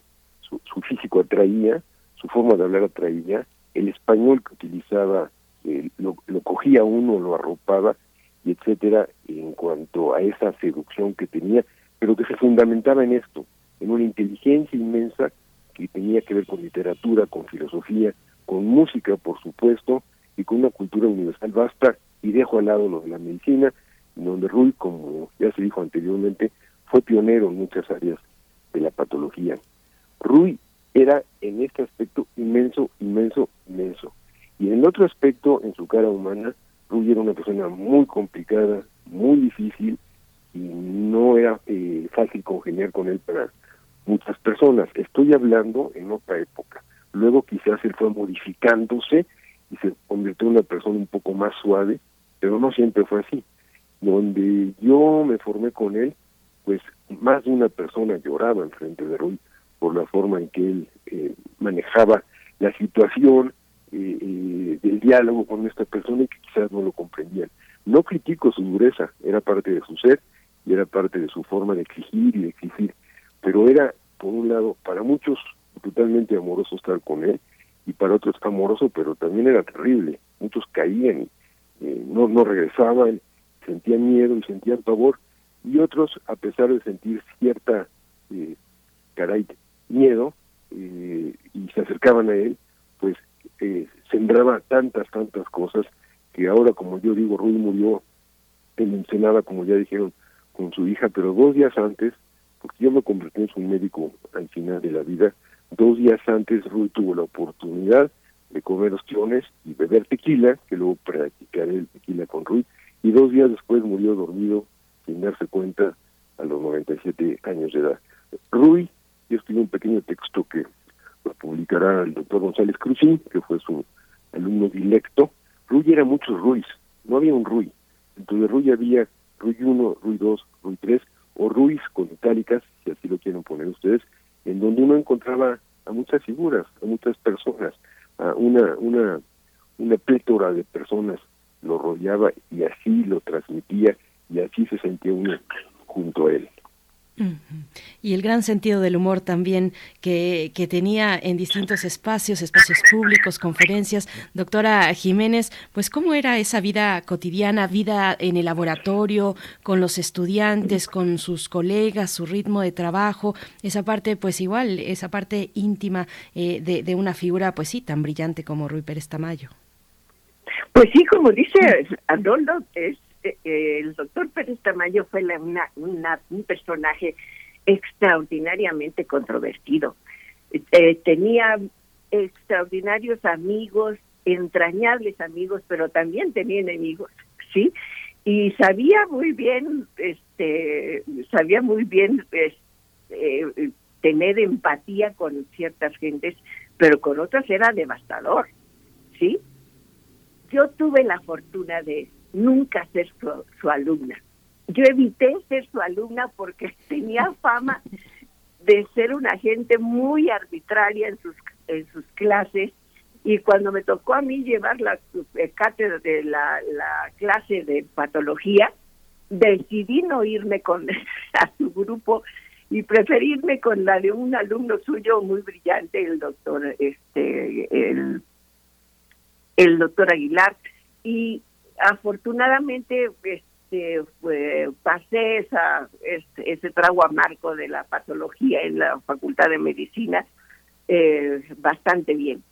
Sin embargo, muchos otros este, alumnos verdaderamente sufrían en su clase. Posteriormente, ya cuando él llegó a la Facultad de Medicina, eh, que fue cuando este, establecimos una relación muy, muy, muy cercana, que compartíamos este, una un eh, pequeño espacio realmente en el sexto piso de la Facultad de Medicina. Eh, yo ya estaba en ese departamento antes de que él llegara. Cuando él salió de nutrición, sí, en ese entonces el doctor Cano Valle lo invitó a, a unirse a la Facultad de Medicina y llegó ahí y me acuerdo muy bien porque habíamos algunos recién llegados a esa a, esa área pero no teníamos este no teníamos un jefe sí como tal. Eh, y me acuerdo muy bien cuando llegó que nos entrevistó a todos los que estábamos ahí. Y sin saber nosotros que es de esa entrevista dependía que nos quedáramos en el departamento o nos o nos echaran, ¿sí? Y me acuerdo muy bien, estábamos ahí la doctora Emma Melendro y el doctor Héctor Barbosa, que éramos los tres que estábamos ahí, además de otros, de, otros este, eh, grupos de investigación, la doctora Teresa Fortul y algunos este, hematólogos del Hospital General que en ese momento estaban ahí. Nos entrevistó a todos y este habló muy seriamente con nosotros y eh, em, nos preguntó cuáles eran nuestros proyectos, qué pensábamos hacer, este, eh, si teníamos eh, algún financiamiento, que, este, cuál eran nuestras perspectivas en la ciencia. Y bueno, pues que en ese momento pues le dirigimos lo que nosotros queríamos hacer, investigación sobre la epidemiología eh, molecular de las enfermedades eh, eh, infecciosas del tracto gastrointestinal. Y en ese momento, este, después de haber discutido mucho con él, sí, este, nos, nos dijo, enséñenme dónde está el sitio donde van a trabajar. Y entonces le dijimos, estamos aquí en este, este en este cubículo. Y nos dijo, pues no, yo creo que ustedes no, no deben ocupar este sitio eh, porque eh, debiera ser eh, este, usado para otra cosa. En ese momento yo le dije, oiga, no, doctor, perdóneme, pero ya nosotros hemos estado haciendo arreglos en este sitio para poder instalar una campana de flujo laminar y teníamos ahí una, un este un autoclave y creo que este es el sitio ideal para poder manejar patógenos. Y entonces, después eh, yo creí, bueno, esto va a ser el final porque se va a enojar. Pues no fue así, al contrario. Dice, bueno, pues creo que tienes razón, Cecilia, este, lo dejaremos esto para como tú lo habías diseñado. Dos días después, ya había despedido al más del 50% del personal que había ahí. Y nos habíamos quedado solamente el grupo que él traía con la doctora este eh, Bonfort, su esposa, la gente que traía de nutrición, nuestro grupo, que era un grupo pequeño, pero porque apenas éramos recién egresados del doctorado. Y bueno, ese, ese el primer instante en que el doctor este, hizo su presencia y ya dejó claro a quienes quería dentro del grupo, dentro del departamento. Afortunadamente nosotros contamos con su palomita y, y, nos aceptó, sí. A partir de él, de ahí, este, pues el día a día era bastante eh, este movido nuestro espacio era muy pequeño, pero este él, llegaba muy temprano en la mañana, él el primero en entrar al, departamento y lo encontrábamos en su oficina ya sentado cuando nosotros nos incorporábamos ahí a las 8 de la mañana, él ya había tenido una hora de trabajo ahí. Y este sí realmente era bastante tiránico sí, bastante tiránico con su gente. Y algo que yo aprendí con él es que así como nos relacionamos cotidianamente con la gente, es, uno debe aprender a tratar con gente tan geniales como él, ¿sí? No era fácil. Sin embargo, tuve la fortuna de que siempre pude hablar de igual a igual con él hacíamos proyectos en conjunto, eh, hacíamos este eh, una serie de, de, toma de decisiones conjuntas, cosa que era muy inusual con él, ¿sí? Pero aprendí que solamente hablándole de tú a tú, yo iba a poder sobrevivir allí en ese departamento. Y eh, afortunadamente coincidió que mi padre era eh, músico, ¿sí? Su padre era músico y eh, afortunadamente coincidimos porque eh, por esa afición a la música teníamos pláticas así muy muy agradables en cuanto discutir qué había pasado en el concierto del fin de semana en la UNAM. Sí éramos asidos este asistentes a la a la sala de Zahualcoyo todas las temporadas nos encontrábamos ahí. Y realmente este otra de las características de él es que eh, además tenía un sentido del humor bastante eh, bastante ácido sí sin embargo este eh, tuve la fortuna de aprender a conocerlo y poderme relacionar con él como muchas otras que no, no habían podido. Yo ah, no sé si porque nunca fui su alumna sí la jerarquía entre él y yo no se estableció en esa en esa manera. Teníamos una comunicación muy fluida muchas veces este de confrontación sobre algunas eh, opiniones hacia dónde teníamos que ir qué teníamos que hacer. Y de hecho eh, este después del temblor del 85 eh, fue que fue devastador recién habíamos llegado a la universidad.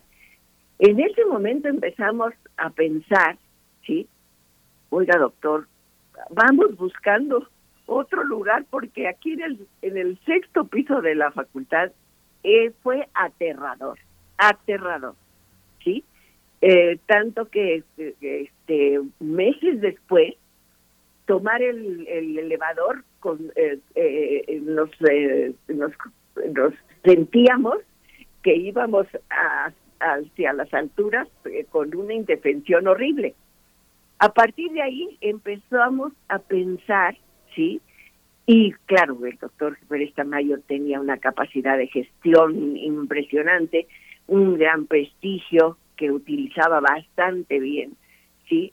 Y eso hizo que, eh, pasados los años, pudiéramos eh, eh, tener un sitio fuera de ese sexto piso y constituirnos, constituirnos como la unidad de medicina experimental en el Hospital General de México.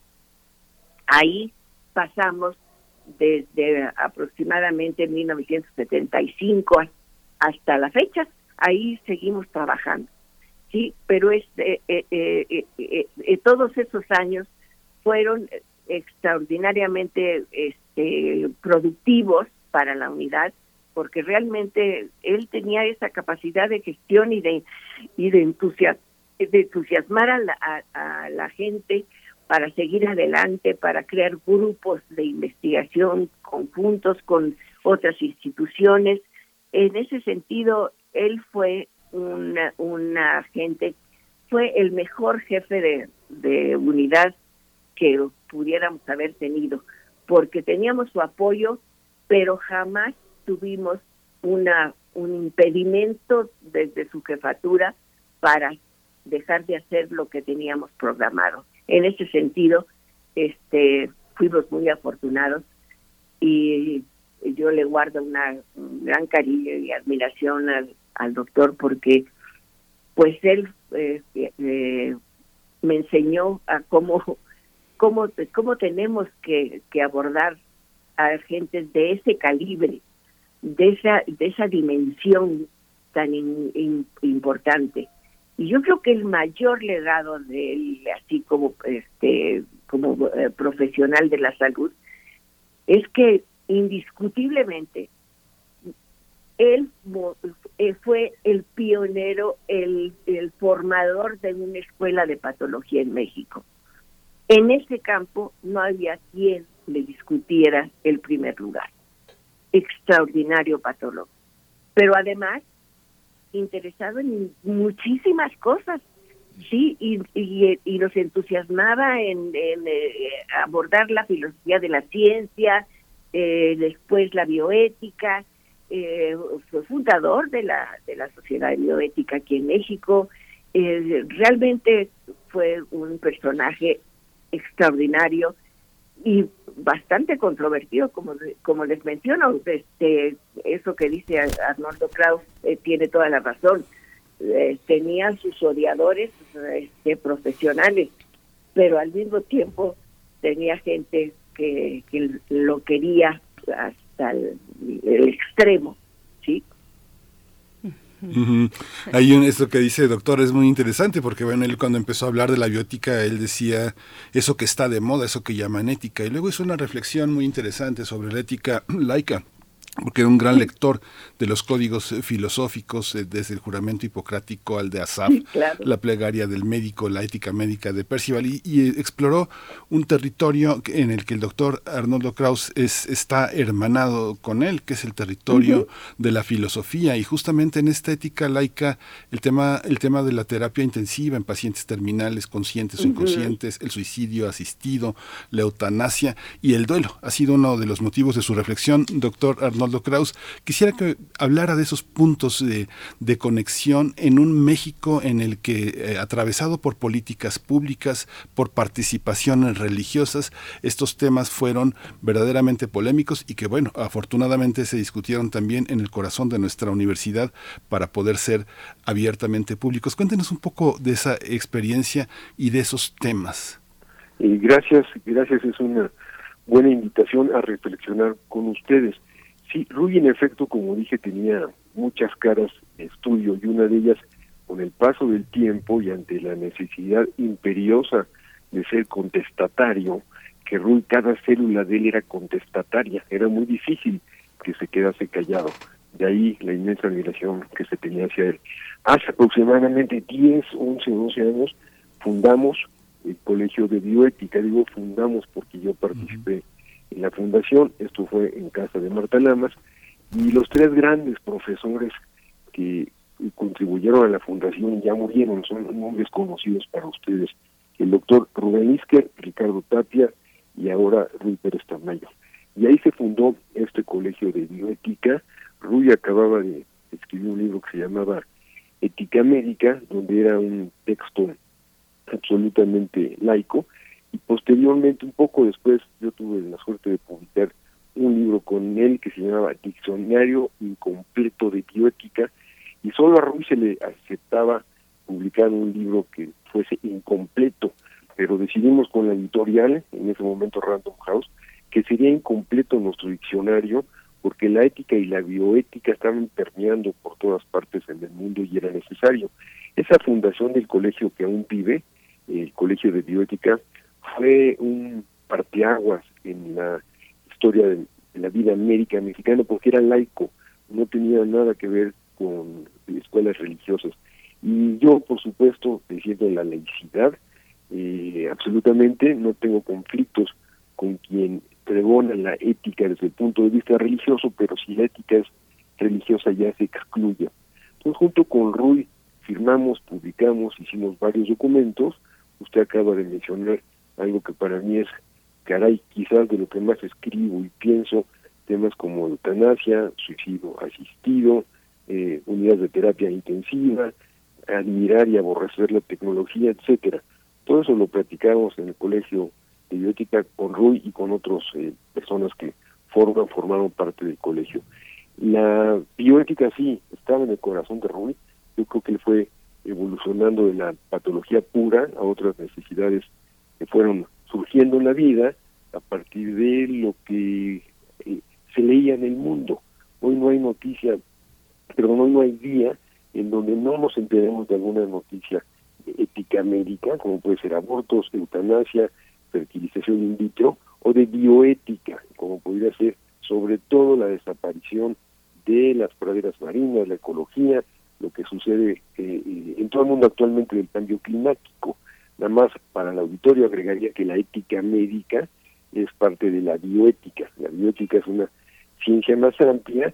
Eso quedó bien sentado en los libros que escribimos con Rui, que a partir de 1970 se utilizó universalmente el técnico de bioética a partir de un químico de apellido Potter, eh, que trabajaba en la Universidad de Virginia, aunque a principios del siglo otro, un teólogo protestante casualmente, eh, en la época del nacionalsocialismo en Alemania, el doctor Fritz Jarr había creado este término de bioética, pero se dejó olvidado por el ascenso del nacionalsocialismo, que a partir de 1970 se rescató este término. Lo que usted preguntaba, y para no robar mucho tiempo, en el México actual y en cualquier eh, nación del mundo, es muy importante hablar de temas centrales en la vida. Los temas centrales sería el inicio de la vida y el fin de la vida. Con Rui dedicamos varias páginas, conferencias para hablar de eutanasia, para repasar el tema de morir con dignidad, para hablar de los límites de la vida, de los límites de la medicina, y eso es algo que, pues a mí, como dije al principio, me quedó como uno de los grandes legados de Rui, porque a él siempre le interesó eh, buscar eh, algunas respuestas a este tema tan complicado como si se tiene o no se tiene derecho a morir. Y esa simple idea, tener derecho o no derecho a morir, eh, pues eh, es un tema que, nunca se acaba de terminar. Yo podría decir que hace tres, cuatro meses yo coordiné y publiqué un libro grande que se llama Suicidio, en donde invito a 20 autores, muchos de ellos universitarios, a escribir. Y diría, claro, yo mandé estas ideas eh, filosóficas a partir de Ruiz. Aunque diría, claro, me acerqué como joven a alguien que, me admiraba y pues Ruiz me marcó en muchos aspectos, por eso comenté también que en algunos eh, momentos sigo pensando cómo pensaría Ruiz acerca de lo que yo pienso. Utilizo el pleonasmo con toda intención. Creo que respondo a la pregunta que me hizo. Sí, claro que sí, doctor. Así, así hace uno con los maestros. ¿Qué pensaría, qué pensaría mi maestro frente a este problema? Es parte del legado y parte de lo que uno recibe. Doctora Cecilia Teresa Jiménez, hay un, hay un aspecto que resulta muy interesante. El doctor Rui Pérez Tamayo hablaba de, de, Raúl Hernández Peón, un médico yucateco que fue su compañero, fue su amigo y que fue un colega en la, en la facultad. Él decía eh, que el, el, el asombro frente a tener un laboratorio de fisiología y explorar desde el lado científico el lado de la, de la, de la, del cuerpo humano, de la enfermedad, de la muerte, de la salud, había sido fundamental. ¿Cómo está, cómo es esa parte con usted que vive, que ha vivido entre médicos y entre científicos. Hago esa diferencia porque la parte de la patología, la parte de la cientificidad de la medicina, la parte que no se deja la intuición y el diagnóstico palpable es muy importante, fue muy importante en su vida. ¿Cómo conviven esos dos aspectos en un laboratorio de medicina experimental del que fue fundador en el departamento del Hospital General? ¿Cómo convive esa parte de experimentar en la parte científica y en la parte médica. ¿Cómo lo, cómo lo vivió usted con él? Pues fue eh, realmente un momento muy, muy difícil, porque por más que nada por carencias económicas, el sitio tenía algunas deficiencias, pero eh, el doctor Pérez Tamayo y yo teníamos una relación muy estrecha y éramos un grupo bastante pequeño.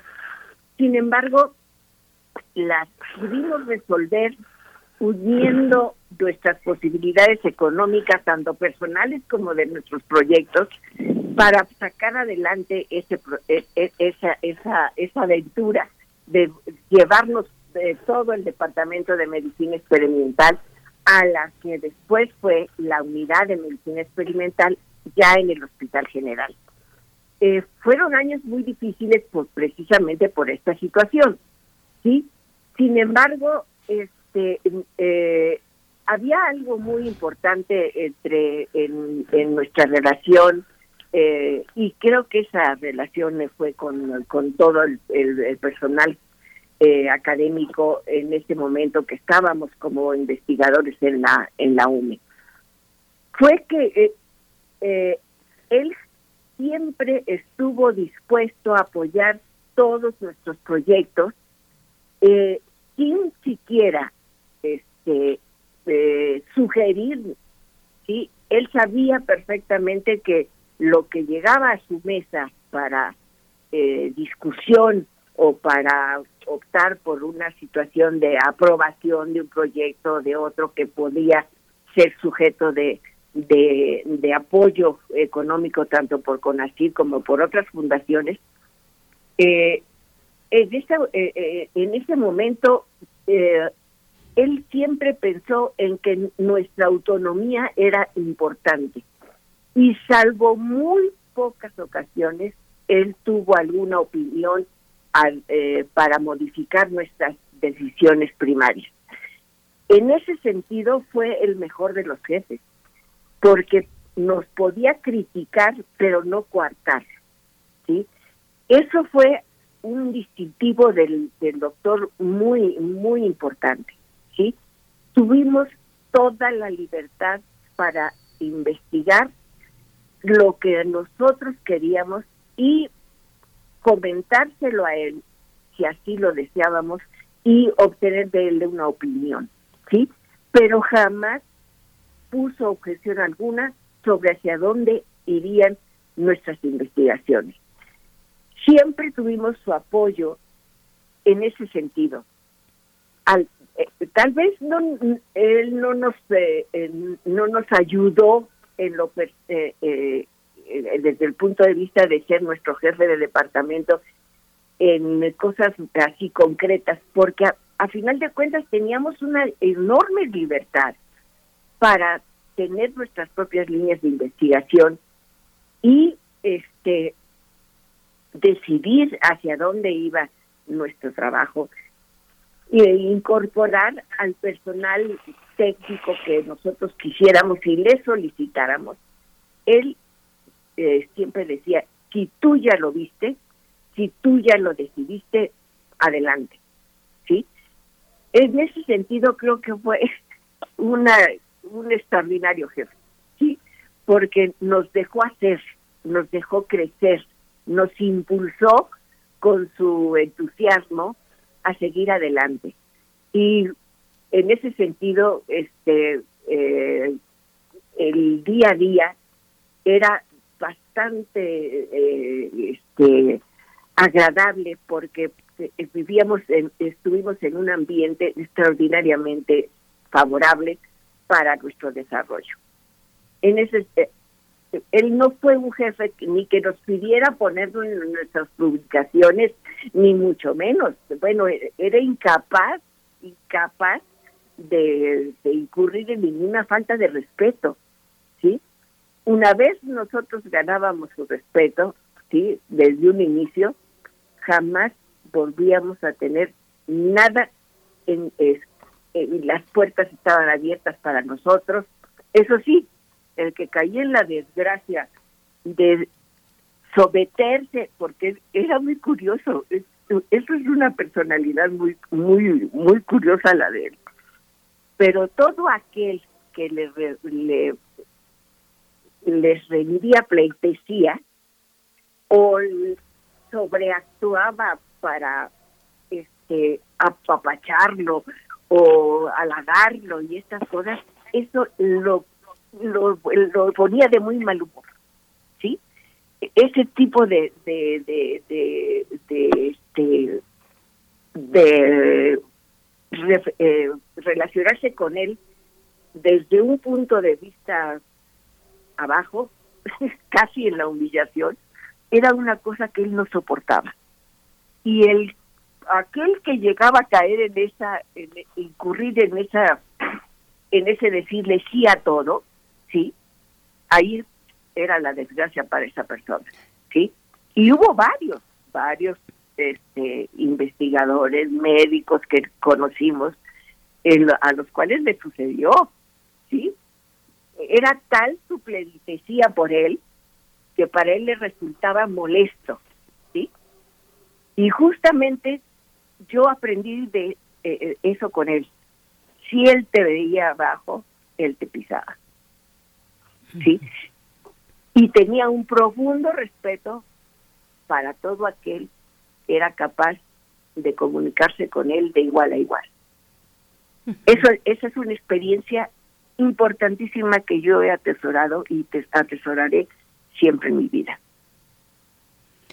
Pues nos estamos acercando al cierre de, esta charla, doctor Arnoldo Kraus, doctora Cecilia Jiménez García, les pregunto a ambos eh, sobre la visión de, Ruiz Pérez Tamayo sobre respecto a la ciencia en México, la producción científica, las visiones políticas también en la gestión de instituciones tanto científicas como, como médicas, clínicas. ¿Qué, qué opinaba también respecto a estos nuevos tiempos donde el desarrollo científico en México pues es parte del debate público por razones muy particulares? Eh, ¿Qué nos pueden compartir, doctor Kraus? Bueno, la pregunta, y soy breve y agrego una cosa personal, la, Rui era muy trabajador, no le gustaba tanto implicarse en cuestiones activamente políticas, en algún momento pretendió dirigir el CONACIT, creo que se le granjeó problemas serios y creo que por eso lo despidieron, corrieron, que yo creo que de, nutrición, que yo creo que parte de un currículum de cualquier persona que trabaja para adelante y que es independiente, pues es que debe ser corrido de varios lugares. Y a Rui, entre otros eh, lugares, eh, de nutrición salió por haber pretendido dirigir el CONACIT. Rui amaba la ciencia y su corazón era absolutamente científico y es muy cierto lo que mencionaba ahora mi compañera Rui, jamás firmó un artículo en donde él no trabajó, lo cual no sucede. En general los profesores tratan de estar al lado de un artículo que hizo algún alumno aunque no haya trabajado. Rui se desprendía de eso, amaba la ciencia por la ciencia y pensaba que era un motivo rector para el país. Y lo defendía y le gustaba la ciencia y formó científicos y ahora que murió en, en Ensenada, pues murió en casa de un alumno, bueno, el día previo estuvo en casa de un alumno patólogo, donde tomó su tequila y donde tomó sus ostiones, eh, porque Rullo, como decía ayer que me encontré el doctor Enrique Wolper, que también fue alumno de Rui, pues Rui tenía un alumno en cada rincón del país. Y por último, una anécdota personal, y con esto concluyo. Con Rui aprendí el gran espacio que puede ser sentado, representar, perdón, estar sentado al lado de una persona que piensa y que piensa, que dice la verdad. Y esto es en las cantinas. En aquella época había una cantina fantástica que creo que ya cerró, que era la Providencia en la Avenida de la Revolución, le decíamos la Provi, y a la Provi con el maestro Rui era un acercarse a la alegría y a la felicidad, felicidad palabra que yo no utilizo mucho, pero ahí la felicidad nos rodeaba a todos los jóvenes alumnos.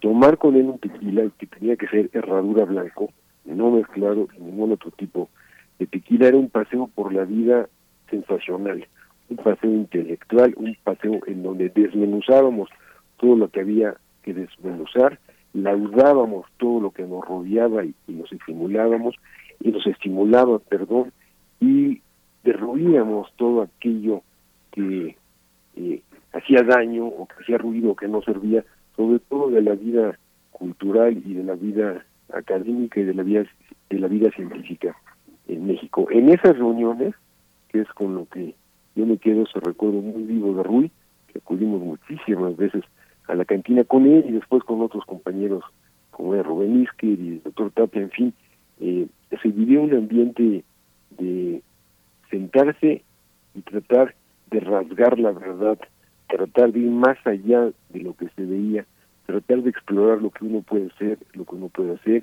y de mirar el mundo más allá de la mirada momentánea, sino mirarlo a través de lo que fue el pasado, el presente, y de lo que sería la obligación de aquellas personas que tienen el derecho a la voz. Yo recuerdo, y con esto concluyo, que me encantaba leer en aquella época, y lo sigo haciendo, el libro Los Condenados de la Tierra de Franz Fanon, cuyo eh, prólogo lo, hace Sartre. Y en ese prólogo Sartre habla de las personas que tienen derecho a la voz las personas que no tienen voz. En esa época, hace 40, 50 o 60 años, se publicó el libro, había dos mil millones de habitantes en el mundo. Hoy somos ocho mil millones, además como referencia. Y Sartre escribía en el prólogo, alabando tremendamente a Fanon, que por cierto era médico psiquiatra, que aquellos que tenemos derecho a la voz tenemos que usarla y ejercerla para todo lo que fuese necesario.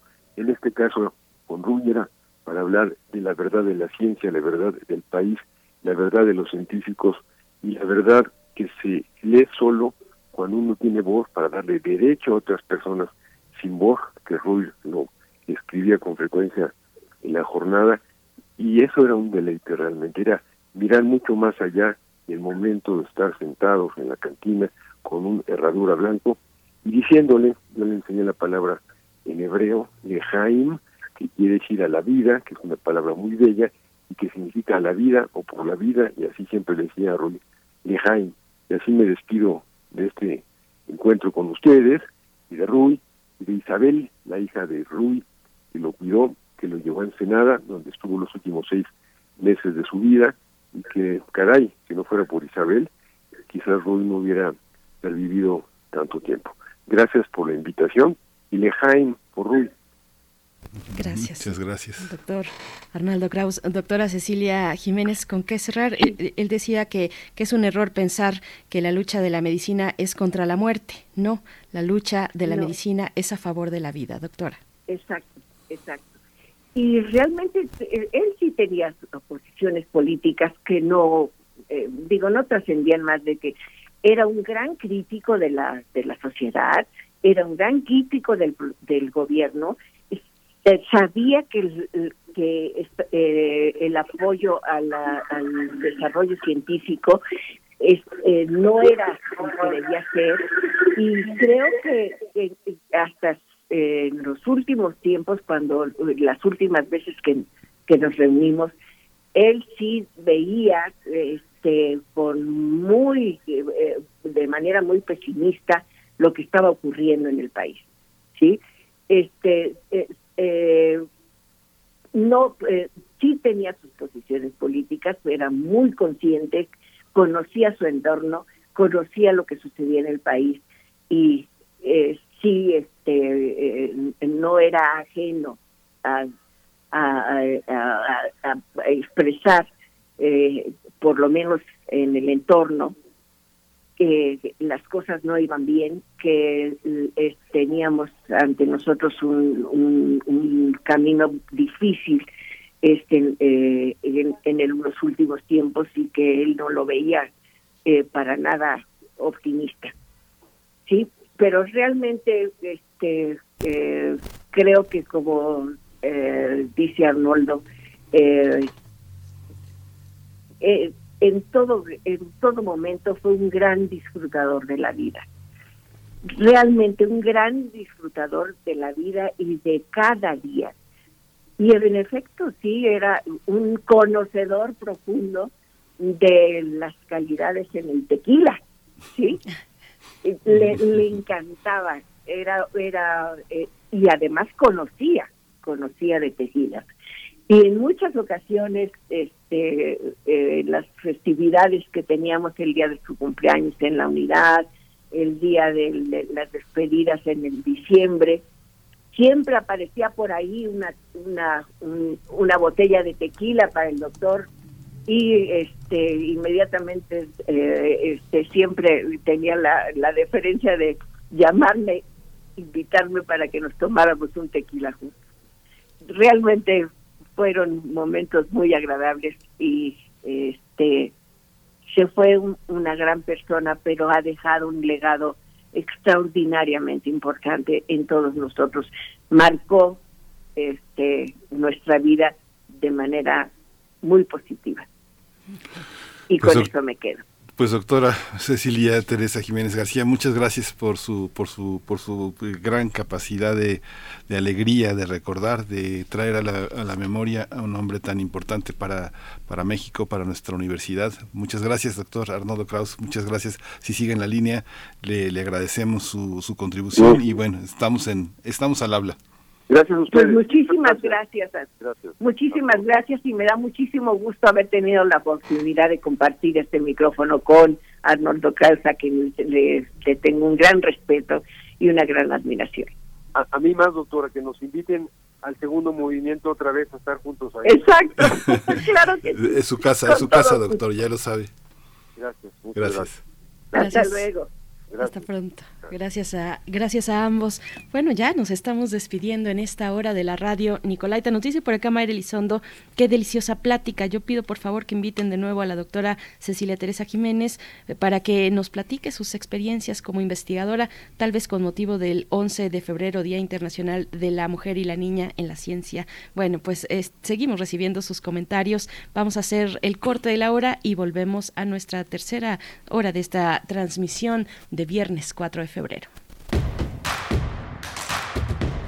Síguenos en redes sociales. Encuéntranos en Facebook como Primer Movimiento y en Twitter como arroba PMovimiento. Hagamos comunidad.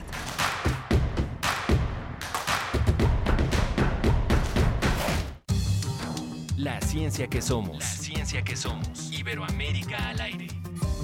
Descubre la ciencia que está presente en tu día a día a través de cápsulas, reportajes, entrevistas y reportes en vivo. Viernes de 10 a 11 horas por el 96.1 FM. La ciencia que somos. Iberoamérica al aire. Una coproducción de Radio UNAM y las direcciones de divulgación de la ciencia y de las humanidades.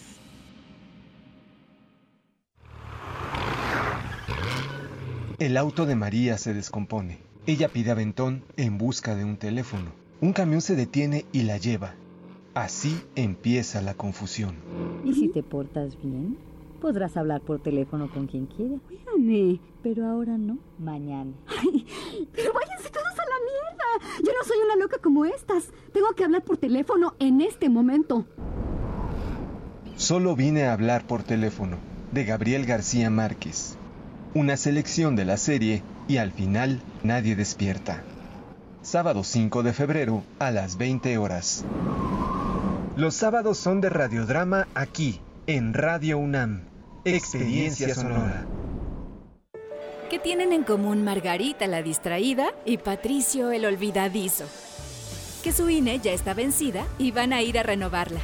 Si tu INE también perdió vigencia, es momento de renovarla. No dejes pasar más tiempo y actualízala. Haz tu cita en INETEL 800-433-2000 o en INE.mx. Podemos pensar de forma distinta, pero tenemos algo que nos une. Nuestro INE. ¿Mi INE? Nos une. La influenza es una enfermedad respiratoria que se incrementa en la temporada invernal y puede tener efectos graves en la salud. La vacuna es la mejor forma de protegernos. Acude a tu unidad de salud para vacunar a niñas y niños de 6 a 59 meses, personas con enfermedades crónicas, mayores de 60 y embarazadas. Por tu bienestar y el de tu familia, vacúnense. Secretaría de Salud. Este programa es público, ajeno a cualquier partido político. Queda prohibido su uso para fines distintos a los establecidos en el programa. Escucha. Un tejido infinito de impulsos. Un diálogo en los matices del silencio. Islas resonantes. Pensar el mundo a través del sonido. Quinta temporada. Reflexiones y entrevistas en torno a la escucha con Cintia García Leiva. Miércoles a las 16 horas después del corte informativo. Retransmisión sábados a las 19 horas. Radio UNAM, experiencia sonora. Encuentra la música de primer movimiento día a día en el Spotify de Radio UNAM y agréganos a tus favoritos.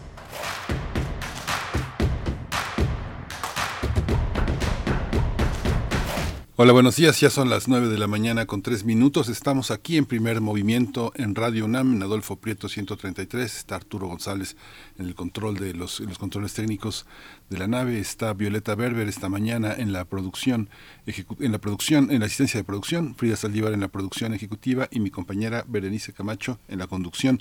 Buenos días, Berenice. Buenos días, Miguel Ángel Quemain. Bueno, vamos llegando a esta última hora de la semana y de esta emisión, viernes 4 de febrero, 9 con 4 minutos. Gracias por su escucha, por sus comentarios. Pues qué buena charla tuvimos hace un momento, una charla pues destacando aspectos muy humanos de una figura pues tan brillante, tan relevante como Rui Pérez en la ciencia mexicana, en la ciencia y en la reflexión filosófica también que tiene que ver con la condición humana y, y, bueno, a partir o a través de estas anécdotas que finalmente hacen, hacen la vida. Eh, todo lo que nos han compartido el doctor uh, Arnoldo Kraus y también la doctora Cecilia Jiménez García, pues de verdad muy valiosa esta, esta oportunidad de acercarnos a una dimensión pues que a veces no, no se ve fácilmente, ¿no? O que se construye con, con el paso de la vida cotidiana y no necesariamente a través de las conferencias, de los libros, que fueron tantos, tantas publicaciones de Rui Pérez Tamayo. Es impresionante la vida de un, de un personaje como él, ¿no?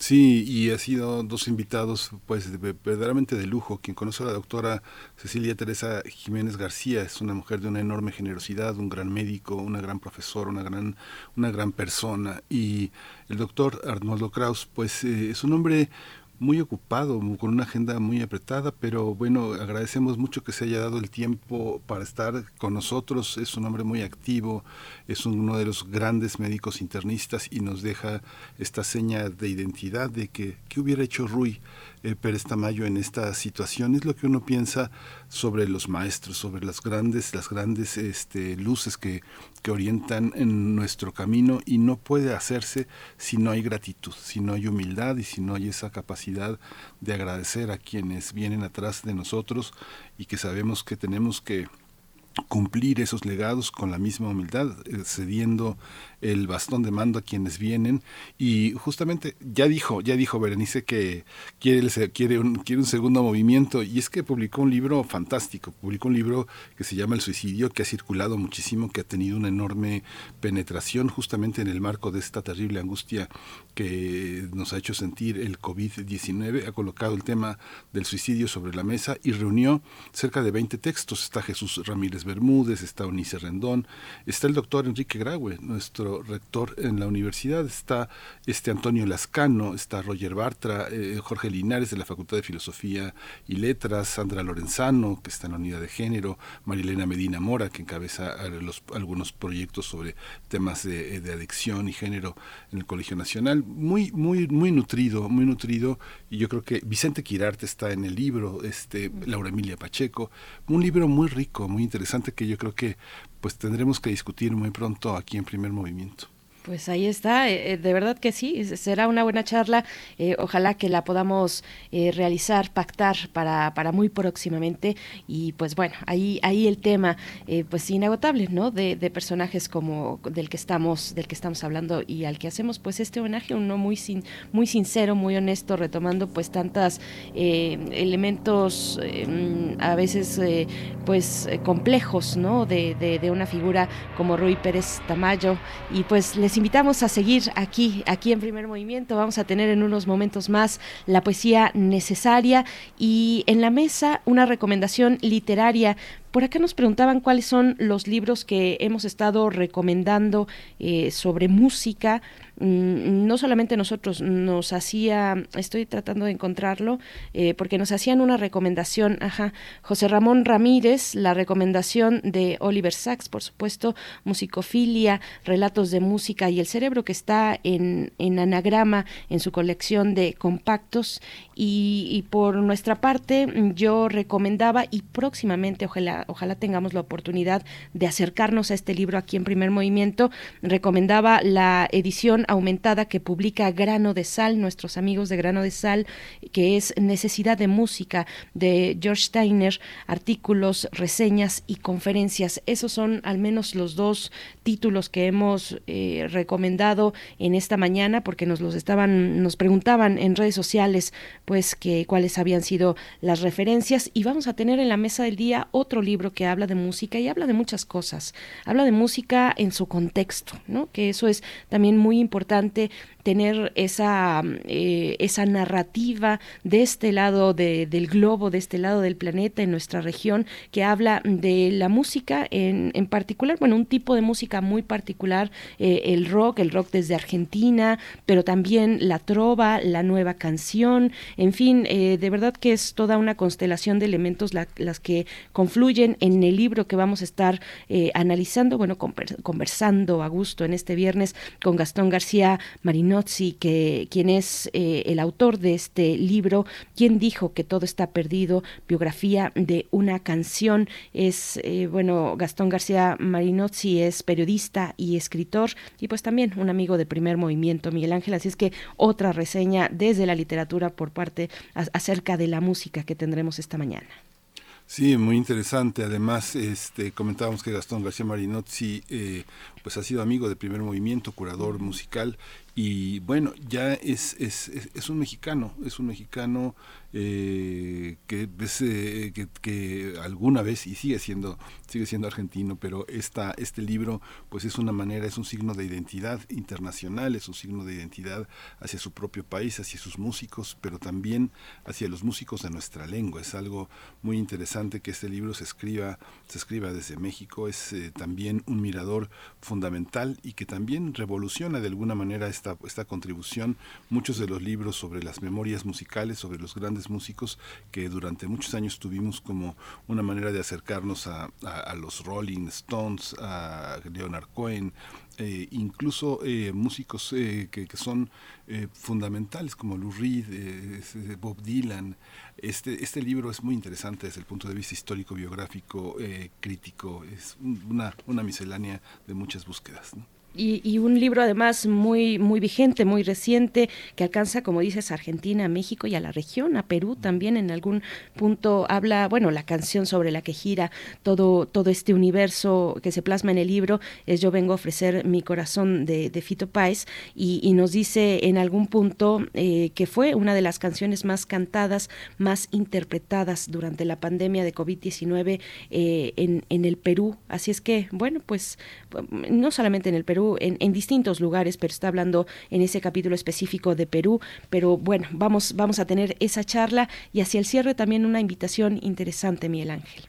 Sí, vamos a, vamos a conversar con, eh, con, Julio, eh, eh, que es uno de los críticos muy interesantes, Julio César Herrera. Él es fotógrafo, es crítico de cine, es crítico de fotografía, es profesor de fotografía y ahora en Cazul, dentro de estos cursos que hay en, la, en esta casa universitaria del libro, hizo un curso sobre estudio de la imagen en la literatura universal, el paisaje, la arquitectura y una, una serie de territorios que, bordean eh, la pintura, la fotografía en la literatura universal. Va a ser muy interesante porque además el curso es gratuito, empieza el próximo martes y solo hay que inscribirse, así que no es nada difícil hacerlo. Cazul, la Casa Universitaria del Libro y un estupendo tema que, que, abordaremos al final de este programa.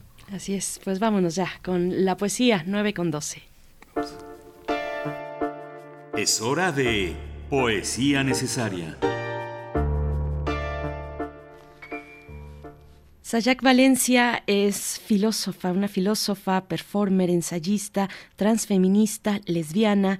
Nació en Tijuana en 1980 y pues desde ahí, desde Tijuana, desde la frontera, observa y piensa desde la teoría y escribe también desde la teoría feminista. Eh, es, es investigadora titular del Colegio de la Frontera Norte y autora de diversos textos, entre ellos Capitalismo Gore, que pues es un texto ya fundamental para entender los cruces entre capitalismo, frontera, necropolítica, por supuesto, violencia, mm, digamos el lado B del capitalismo global. Pero Sayak Valencia también es poeta y les voy a compartir la tercera parte de Oraciones y Oradaciones Oraciones, oradaciones. Es el título de este poema en su tercera parte, eh, donde de alguna manera dialoga con la mm, teórica también feminista eh, mm, eh vamos, eh, es, una manera, digamos, de pedirle a ella en estas oraciones que, la guíe, ya verán, ya verán de qué manera. Y en la música, mm, René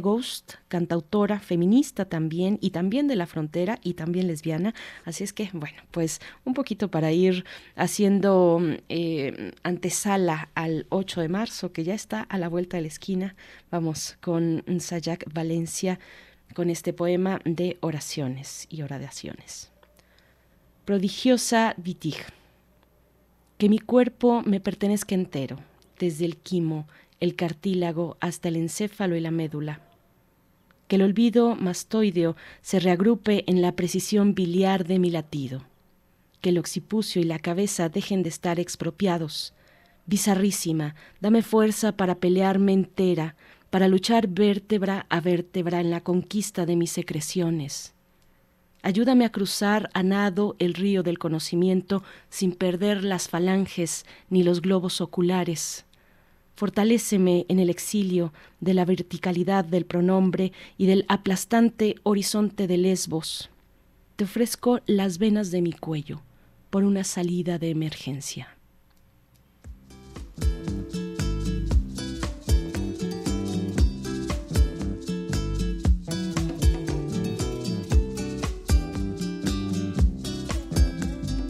Soy las frutas y las y el pistilo en la flor que desdobla su cuello y saluda al sol.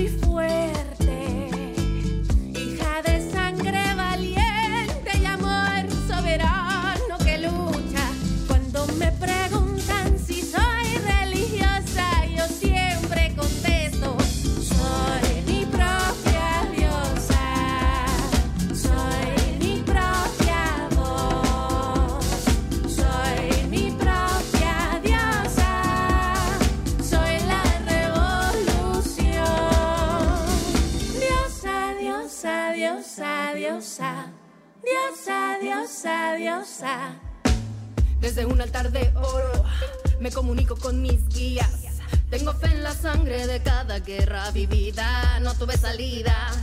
Ven mi grandeza, hoy es el día, mi estatus realeza. Aires de la selva, mucha piel morena. Mi paso laureles de todas mis reinas. Todas somos diosas que no te la vendan. Creo en mí, creo en mis poderes. Creo en nosotras, creo en las mujeres. Creo en mi abuela y sus oraciones. Creo en mis sueños y alucinaciones. Creo en mis plantas y los sahumerios. Creo en historias que guardan misterios. Creo que vibro con el universo. Creo en mi canto, creo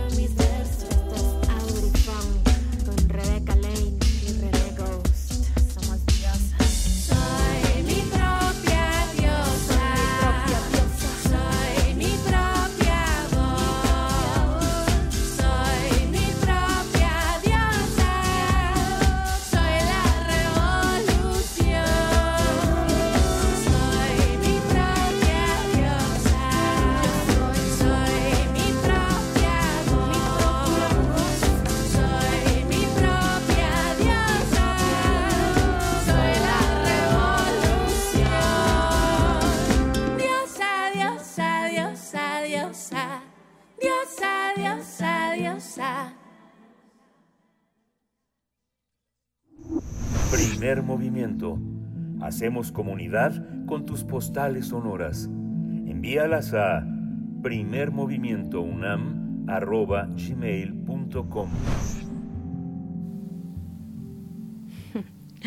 Estamos de vuelta en primer movimiento. En unos momentos más estaremos conversando con Gastón García Merinozzi eh, acerca del el poder de las canciones para, para cambiar el mundo.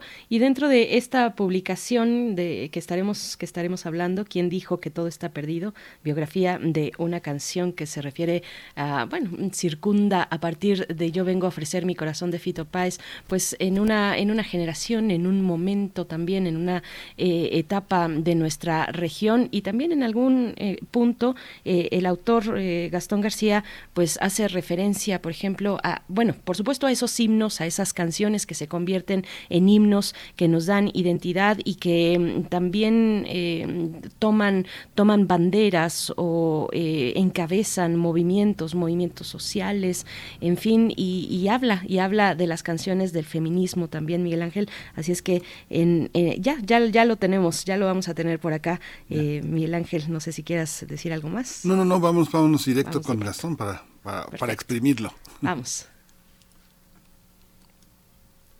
En su nuevo libro, el escritor y periodista Garzón García Mari- Marinozzi habla de las canciones que se convirtieron en himnos con el poder para cambiar el mundo. Se trata de un ensayo cultural que toma como punto de partida la famosa canción de Fito Páez, Yo vengo a ofrecer mi corazón, que sigue vigente, y en palabras de Joan Manuel Serrat, forma parte de la banda sonora de un tiempo de ilusión y esperanza, de recuperación de sueños y libertades. Este libro, editado por Turner Noema, también es una memoria coral de la canción de la época, con testimonios de Serrat, Pablo Milanés, Eugenia León, Omar Portuondo, Liliana Herrero, Susana Vaca, Sole Jiménez, Wendy Guerra, Javier Velasco y Pedro Mairal, entre otros músicos. Vamos a tener una charla con Gastón García Marinozzi a propósito de su libro ¿Quién dijo que todo está perdido? ¿Quién dijo que todo está perdido? Biografía de una canción y nos acompaña eh, Gastón García Marinozzi, periodista y escritor. Muy buenos días, bienvenido a este espacio que también es tuyo. Mm, buenos días y gracias por estar aquí, Gastón. ¿Qué tal? Buenos días, ¿cómo están? Hola Gastón, con Qué gusto de gusto escucharte. saludarlos, tanto tiempo. Tanto tiempo, qué, qué gusto. Pues ahora regresas nada menos que con un, un, un trabajo de, de- de- de escritura, de narración, de ficción y no ficción, porque también hay una parte de, ficción que es la imaginación y que en este libro, ¿Quién dijo que todo está perdido? está colocado como biografía de una canción, como si fuera una persona, como si estuviera viva. ¿Está viva? ¿Cómo lo hiciste? Así es, sí, totalmente, una persona, como si fuera una persona, una persona viva, y eso me, me llevaba a pensar eh, un poco en su, en su árbol genealógico, ¿no? De, de dónde venía esta, esta canción, de qué época, de qué lugar, y por supuesto, como todos los seres vivos, eh, que así la considero a, a la canción, eh, tenemos una red infinita, ¿no? De, de, relaciones. Entonces yo la llevo hasta la Italia de los años 20, años 30, eh, con una canción que se convirtió en himno en esa época, sin embargo es una canción cuyo origen no se sabe muy bien cuál es, pero llega a cuatro siglos atrás, que es Bella Chao, la canción Bella Chao, ¿no? A la que considero la primera, el primer himno, de, la primera canción himno del siglo XX. A partir de eso hago un recorrido por, por la canción francesa, por la canción italiana, por eh, la España de Joan Manuel Serrat, su relación con Latinoamérica. De este lado del charco, por supuesto, tenemos el tango, la bossa nova, el folclore, eh, la trova cubana, y todo eso aderezado con, con el rock de los años 60, 70, bueno, para llegar a la historia de, esta canción, ese momento de, de los años 80, el regreso de la democracia en Argentina, en la que este chico de 22 años en un departamentito en Buenos Aires eh, compone Yo vengo a ofrecer mi corazón. Así que bueno, así la, la, la traté para, para intentar eh, entender también ese momento de la historia de, nuestra región, de Argentina puntualmente, pero a partir de ahí de, de, de toda nuestra región, ese momento de tan significativo que fue en ese momento el regreso a la democracia, en los años 80, en Argentina, pero luego cómo permeó también en otros países y en otros momentos clave de también de recuperación de, democracia, en movimientos por la paz, en luchas contra un poder opresor, el miedo del COVID, etcétera, etcétera. una canción que, como, como pregunta, sí está totalmente viva porque se la sigue cantando en todos lados. 30 años después, 35 años después. Gastón, eh, y, bueno, abordas distintas canciones, ya eh, mencionas Bella Chao, pero abordas otras canciones que también se convirtieron en, himno. ¿Qué hace que una canción logre colocarse en la biografía de una gran cantidad de personas a través de las generaciones además? Es decir, que rebasan la barrera del tiempo, de su momento de lanzamiento y que se colocan en ese espacio especial, eh, se, se colocan como un himno de distintas mm, batallas, de distintas distintas emociones, eh, de distintas luchas. Eh, ¿Cómo es que una canción llega a posicionarse y cómo lo haces tú a través de esta, de esta canción de Fito Páez? Sí, mira, acá hay algo tan, tan interesante, divertido y frustrante a la vez, porque primero exploro qué, qué es para la ciencia, para la neurología, eh, cómo es que la música tiene una incidencia en el cerebro, en la conducta, en, en la personalidad de la gente, ¿no? Bueno, hay todavía muchos estudios pendientes de esto, se ha avanzado bastante. Pero la canción, particularmente la canción, eh, no, no, no se logra saber por qué, por qué provoca estas cosas. Sin duda, tiene, que ver, tiene que ver con nuestras emociones, con nuestras circunstancias. Es una, eh, una cuestión absolutamente personal, que a veces nos suceden unas cosas con unas canciones y con otras no pero con esas que nos suceden nos marcan de una manera muy, muy fuerte, ¿no? Si queremos podemos ensayar la idea de la Magdalena de Proust, ¿no? Eh, cuando comemos o recordamos algo que nos lleva a otro momento de, eh, de nuestra vida, un momento significativo y así nos acompaña. Pero estas canciones tienen una condición especial porque no son canciones que solo vibran a nivel personal, sino que vibran a nivel colectivo. Porque esa canción tiene ese efecto en tanta gente, ¿no? Porque el Mediterráneo de Serrat eh, es tan importante para tanta gente? ¿Por qué Hey Jude de los Beatles? ¿Por qué eh, tantas de Bob Dylan? ¿no? Eh, y esta en particular. Yo le he preguntado a esta gente, le he preguntado a Serrat, le pregunté a Manzanero, que era un gran, gran autor de canciones populares como, como ninguno, le pregunté al propio Fito Páez, y, y, la respuesta es que no sabe. Por eso digo que es un poco frustrante. No sabe por qué pasa esto, ¿no? Eh, sin duda ellos son una especie de antenas sociales, no saben captar algo que, está en el aire, como diría literalmente Bob Dylan, algo que está en el aire, y, ellos lo saben bajar y transmitir y traducir a un lenguaje que, que conmueve a, tanta gente. ¿no? Sin duda, en estos grandes autores, yo creo que, que no hay nunca una intención de crear un himno. Ellos eh, se expresan ellos escriben, componen estas canciones, pero no creo que lo hagan a propósito para, ah, voy a convertir la canción de, de, este, de esta época, ¿no? Eh, porque creo que ahí es cuando falla y cuando no, no funciona la cosa. Pero bueno, tiene esta antena, tiene este, este poder que tienen los, los grandes artistas y que nadie lo sabe explicar en el fondo. En México, en México nosotros tenemos muy claro la fuerza de las dictaduras en Sudamérica. Chile y Argentina, los chilenos y los argentinos son prácticamente nuestros hermanos, nuestros maestros, nuestros eh, colegas. Somos una, una sociedad muy armada, pero no hemos padecido una dictadura. Cuando tú señalas justamente que la dictadura militar argentina empezó su fin una noche de verano del 82, hace, hace, hace este, muchos años, casi 40 años, en un escenario cubierto de flores, en el momento en que Mercedes Sosa cantaba con Charlie García, hay otro momento también que señalas anterior, que justamente ocurrió en el, en el 80 con la visita de Daniel Barenboim que en la Orquesta de París, que en Buenos Aires, que mereció también un libro de Esteban Buch, que este hace la crónica de esa visita y la importancia, el sentido. ¿Cómo, ¿Cómo pega, cómo pega en este sentido? También son canciones que representan la libertad. Yo me imagino en ese momento, hace tantos años, ver a Mercedes, Mercedes Sosa, un emblema para toda Latinoamérica, junto con un joven, Charlie García. ¿Cómo funciona también ese diálogo entre generaciones?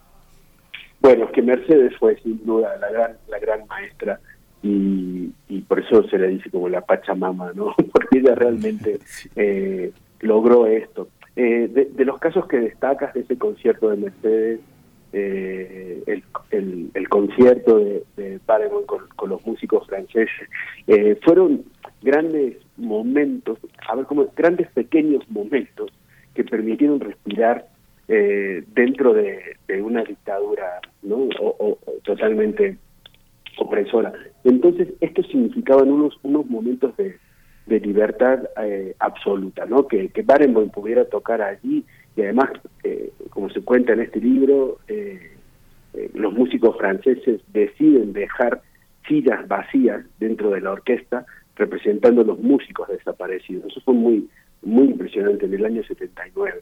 Pero luego lo de Mercedes Sosa, yo quiero pensar o imaginarme o ilusionarme eh, diciendo eso de que la, la, la, dictadura empieza a terminar con un concierto de Mercedes Sosa, lo cual por supuesto no es real, ¿no? Acaba porque acaba por muchas otras razones eh, políticas, guerra de Malvinas, etcétera, etcétera. Pero eh, cuando Mercedes Sosa va a cantar un poco enfrentándose al régimen, un régimen que ya estaba débil, esto hay que decirlo, pero Mercedes decide ir a cantar y ya estaba exiliada en España y decide ir a dar un concierto a, Buenos Aires, finalmente da 10, 11, 12 conciertos en, muy pocos días, eh, en una eh, anécdota realmente de, cine, de, de, novela, porque tienen que ir a negociar con un militar las canciones que puede cantar y las que no puede cantar, por supuesto, la negra al final canta las canciones que le habían prohibido, específicamente en la carta de Violeta Parra, pero antes de eso el hijo, que era en ese momento su principal colaborador y tenía 20 años nada más, él se sienta con uno de los militares a negociar la lista de canciones que podía cantar y el militar con, con un arma, ¿no? sentado ahí en una mesa y con el arma puesta al lado de la lista de canciones, una pistola, como para dejar claro quién mandaba ahí. Pero bueno, lo que voy eh, y lo que lo que destaca sí fue ese, ese salto intergeneracional que hace que hace Mercedes, porque Mercedes, que era la gran cantante de folclore, en esos conciertos invita a Charlie García, invita a la gente del tango, invita a la gente del folclore, el más popular, pero también el más erudito. Entonces, convierte esos recitales en, en, en algo mucho más grande que, que, que, lo que era ella y que finalmente acabó, acabó siendo. ¿no? Y ella siempre fue esa mujer de, diálogo entre los jóvenes, los viejos, entre eh, los estilos. Mercedes cantó todo, cantó absolutamente todo, cantó, bueno, las canciones, la, música argentina, pero cantó con Sting, cantó con Pavarotti, cantó, bueno, con, con, todo el mundo y, y todo todos los estilos, ¿no? Ella es una gran difusora de la música brasileña en, Argentina también. Bueno, y, todo lo que ella tocaba y todo lo que hacía acaba repercutiendo en todo el mundo. Era muy impresionante el fenómeno. Eh, es lo que llamaríamos un influencer total, ¿no? Eh, eh, Mercedes cantaba a alguien y, esa persona y esa canción se convertía inmediatamente en algo simbólicamente mucho más grande de lo que era. Y es lo que le pasa precisamente años después, la plena democracia, en el año 85, con la canción Yo vengo a ofrecer mi corazón, porque es ella la que lo graba. La graba inmediatamente cuando sale, pocos meses después de que sale en la versión del disco de Fito Páez, y, y ella la convierte en este himno, lo que estamos hablando. Creo que si ella no lo hubiera hecho, estaríamos hablando de otra cosa esta mañana. Eh, Gastón, ¿quién te acompaña en esta travesía? Abres eh, con esta entrevista tuya con, con, Lila Downs, donde bueno sale desde un principio Mercedes Sosa, la huella de Mercedes Sosa en, en, Lila Downs. Es bonito lo que dice Lila, porque Lila me, me lo cuenta esto hace muchos años, ¿no? En Oaxaca estuvimos ahí y, y, me estaba contando de su vida y, y me cuenta que ella decide ser cantante cuando escucha un cassette que alguien le había prestado ella siendo muy joven y viviendo entre Estados Unidos y México como lo hacía, y escucha a Mercedes Sosa, justamente gracias a la vida de Violeta Parra y Yo vengo a mi corazón de Tito Páez, ambas en la versión de Mercedes, y es cuando dice, pues este es mi camino, decide ser la música, la cantante que es que soy, ¿no?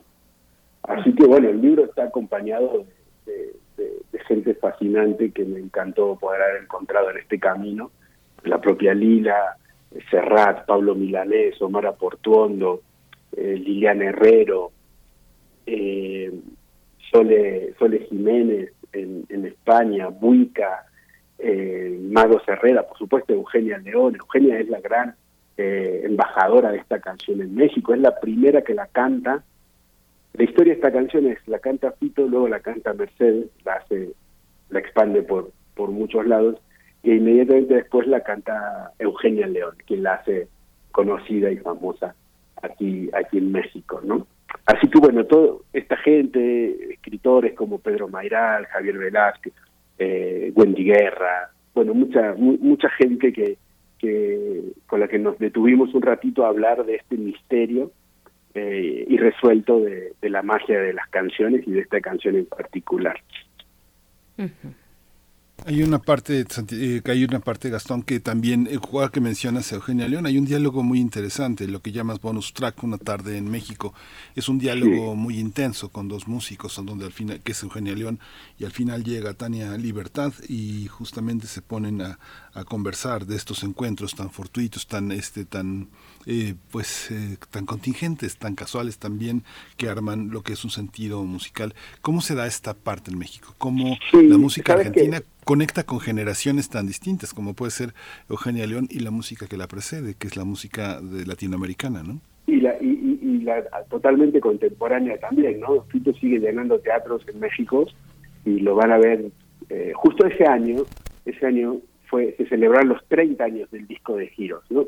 Entonces estábamos haciendo un, documental con él y esta gira, eh, de, un poco de aquí es donde nace eh, el, el libro finalmente y teníamos esta parte de México donde él viene y vamos a la casa de Eugenia y se sientan a charlar y, y traté de transmitirlo tal cual era, ¿no? Era una charla de dos amigos que hacía un rato que no se veían, muy amigos desde hace 30 años, muy agradecidos el uno con el otro, eh, y la charla hablando de los hijos, mientras hacían un, guacamole, Eugenia le enseñaba a hacer salsa frito y estaban ahí los dos y y bueno, eso fue realmente eh, encantador. Luego llega Tania, que también fue eh, fundamental. Fue la Tania fue la productora que trajo a Fito por primera vez a México. Así que bueno, rememorando todas esas cosas y esa charla entre tres viejos lobos de mar, diríamos, tres viejos eh, amigos que, se quieren mucho y que, y que tienen tanto en común. ¿no?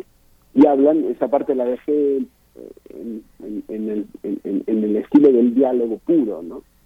Traté de, de interceder en, lo más mínimo y, y, dejarlos ahí transcribir lo que ellos iban charlando. Y que como ves, hablan de cualquier, de todo, hablan de todo.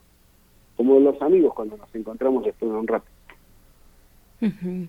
eh, Gastón, bueno, cuéntanos un poco de esa parte, ¿cómo, cómo escribiste este libro. Yo tengo la impresión de que, de que a través de él han pasado muchos años, muchos años de vivencias, de anécdotas, de acercamientos eh, tuyos con toda esta constelación de, de, de, quienes, han, quienes nos han heredado la canción en, en la región, en la región latinoamericana sí, y sí. caribe, eh, y al mismo tiempo es muy Chile, vigente Perú, porque... En todos lados Y, y, de, Cuba, por supuesto, hablas de Pablo, de Silvio, de Spinetta en Argentina, de Charlie García, eh, y, y, al mismo tiempo te decías muy, muy vigente, habla también de este momento de pandemia y cómo la música, las canciones, esta canción de, de Fito Páez, pues nos ha acompañado también en distintos momentos y ahora en la pandemia. ¿Cómo, cómo lo escribiste? ¿Cómo ha sido este recorrido? Esto le, acabo de dar sentido, digamos. Yo, yo venía con esto desde hace rato, todos estos libros que se van escribiendo lentamente o de cierta manera atemporal, a pesar de, estar clavado en un tiempo y en, un espacio. Pero eh, yo, yo había hablado ya con gente en Chile, por ejemplo, que me cuentan esta anécdota tan conmovedora del abogado, de uno de los, de los de, abogado defensor de, de un par de víctimas asesinados por los militares de Pinochet, se va a un juicio porque estos militares los iban a dejar en libertad. Entonces él como abogado defensor, bueno, va a, si llega esto a la Corte Suprema chilena, y en el alegato final, frente a la Corte Suprema y tal, este abogado, en vez de dar el alegato normal que da cualquier abogado en estos casos, pues se pone a recitar, yo vengo a ofrecer mi corazón. Entonces le dice, bueno, si, si quieren entender por qué murió esta gente, por qué esta gente fue asesinada, es precisamente porque ellos ofrecían el corazón por nuestra sociedad, el país, etcétera. Bueno, conmovió absolutamente a todo el mundo. Luego observo y charlo con, amigos en Colombia, con gente en Colombia, y, y para ellos la canción resonaba de otra manera, un tanto diferente, porque la canción en un momento dice tanta sangre que se llevó el río. Pues para ellos esta parte era literal, porque en la época del conflicto entre guerrillas paramilitares, narcomilitares, este conflicto terrible de Colombia, la gente se tira, los muertos, los cadáveres se tiraban al río. Entonces que la canción decía eso tenía todo el sentido. De hecho, en las marchas por la paz, luego cuando viene el proceso de paz en Colombia, la gente en las marchas por la paz canta esta canción, ¿no? En México, en Ayotzinapa, con la desaparición de, los estudiantes y en las marchas por pedir justicia, también se canta esta canción. Yo fui a Ayotzinapa y, y, y la gente que la cantaba y, en las manifestaciones no sabía siquiera que era de Tito Páez. La cantaba porque era una canción que ya era de todo el mundo. Y así, eh, en, Estados Unidos, por ejemplo, por un lado Mago Herrera, por el otro este grupo de, pop de Jesse Joe, son tan buenos. Bueno, ellos la cantan también en, un, en una entrega de premios eh, como un alegato a favor de los migrantes. Entonces, observa cómo la canción iba tomando eh, lo que cada quien necesitaba en ese momento, ¿no? Como un grito de justicia, de esperanza. Y ya con la llegada del COVID, pues, hablo con Susana Vaca, la gran cantante peruana, y ella me cuenta que confinada en su casa cerca de Lima, no le queda otra que estar ahí encerrada solita y que todas las mañanas rumiaba, murmuraba esta canción cuando se levantaba. Y él dijo que todo estaba perdido como, como esperanza, ¿no? Para, para combatir el miedo. La acaba grabando a capela porque no podía ni siquiera estar con sus músicos.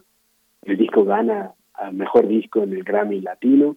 Eh, y su versión de Yo vengo a ofrecer mi corazón se la recomiendo mucho. Es una de las más bonitas, creo yo, que, que hay, ¿no? Entonces veo, claro, lo que dices, esta canción, cómo sigue cómo sigue estando en tanta en tantos momentos, en tanta gente, eh, en España, en América Latina, por todos lados, en Estados Unidos como hay, versiones en cumbia, en tango, en salsa, en folclore, en francés, en griego, en hebreo. Es, es realmente una canción de esas, como tal vez gracias a la vida de, Violeta Parra, que, llegaron para quedarse por, por muchas generaciones, ¿no? Porque a todos tiene algo que decir. El, abordar, eh, Gastón, una, una canción de, de pronto eh, me hace pensar en una vieja retórica que en algún momento algún crítico de literatura francés dijo, es un novelista sin novela, es una novela sin novelista esta idea de tener una canción, este, esa canción es de, una, de una autoría que empieza a ser colectiva, bajo el espíritu que tú la observas, pero ¿qué hay, qué hay de, ese, de ese universo mental del que formaron parte? ¿Se ha disuelto para quedar una pieza como parte de un rompecabezas que tenemos que construir de nuevo? ¿O cómo, cómo es? Una de las grandes virtudes, creo yo, de, de, Fito Páez de 22 años, eh, cuando escribe esta, canción, para mí, eh, me, quiero detener un poquito ahí, en el libro lo cuento también, porque a mí se me hace muy importante de dónde venía este chico. Este chico venía de una casa de Rosario, eh, en Argentina, hijo de un padre melómano que escuchaba todo el tiempo música y como te digo, escuchaba folclore y escuchaba Serrat y escuchaba King Crimson y escuchaba a Pink Floyd y escuchaba a Gershwin, escuchaba jazz, escuchaba de todo, ¿no? Tango, por supuesto. Y Fito creció en ese mundo sin tantos complejos de musicales, ¿no? Escucho un estilo, no escucho el otro. No, él no, él escuchaba de todo. Él, por supuesto, luego le, le suma el rock. A todo eso, ese cóctel le suma a los Beatles, le suma Queen, le, le suma Charlie García, Spinetta, Lito Nevia, etcétera, etcétera. ¿no? Entonces ese cóctel enorme, eh, Mercedes, por supuesto, siempre omnipresente, pero bueno, entonces ese cóctel lleva a este chico a hacer en un disco de rock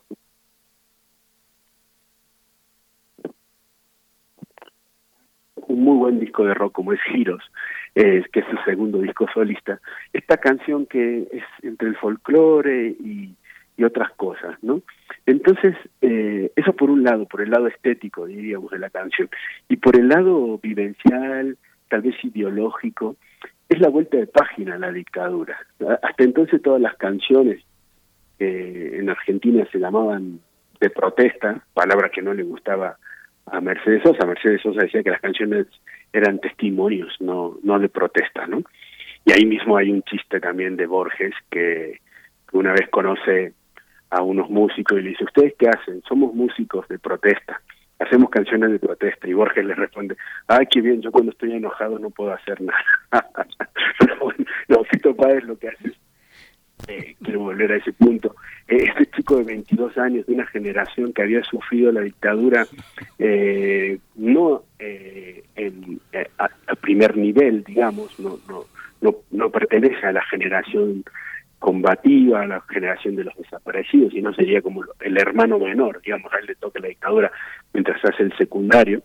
Entonces, eh, ese es el chico que, que, que le toca volver a la democracia y él entiende que había que dar la vuelta a la página de alguna manera, ¿no? Y cuando él dice uniré las puntas de un mismo lazo, este es un poco el sentido, ¿no? Unir, unir una sociedad quebrada, unir una, una, sí, un, un momento de la historia que no, que no estaba para nada cercano, ¿no?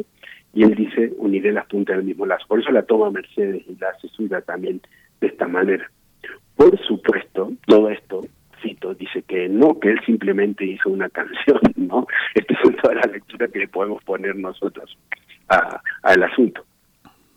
Pues Gastón, qué, qué delicia de charla tenemos contigo. Se nos ha acabado el tiempo. Yo me quedo eh, en esta cuestión de las herencias sonoras, de las herencias musicales. Me gusta mucho la anécdota que cuentas de Camila, Camila Vallejo, esta, esta figura pues muy importante de la protesta estudiantil chilena de 2011 claro, y años posteriores. Claro, claro. Hoy es diputada. Ahí ella habla de la de, de que creció con, ministra, con, las canciones ya, de Serrat. Es ministra, es, es ministra ya. Y bueno, hoy gobiernan el país, hoy gobiernan Chile. Esa generación de, de estudiantes hoy Una revolución, por así bueno, revolución igual es muy grande la palabra, pero un movimiento que empezó al ritmo de una, de una canción himno, la de los prisioneros, ¿no? Uh -huh.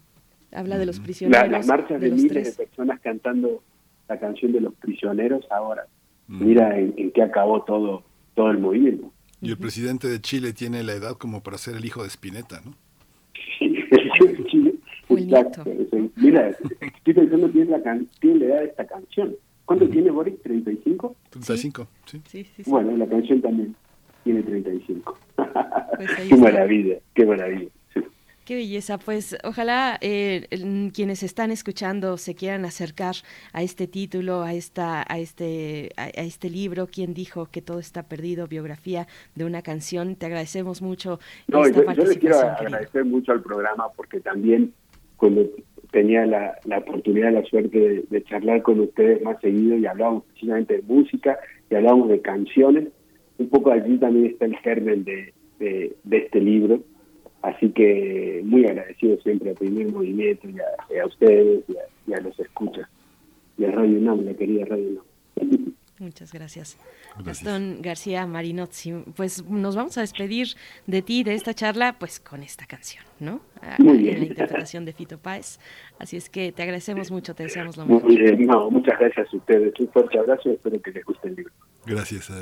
Gracias, vamos a escuchar. muy bien. Chao, chao. Hasta luego. Primer movimiento.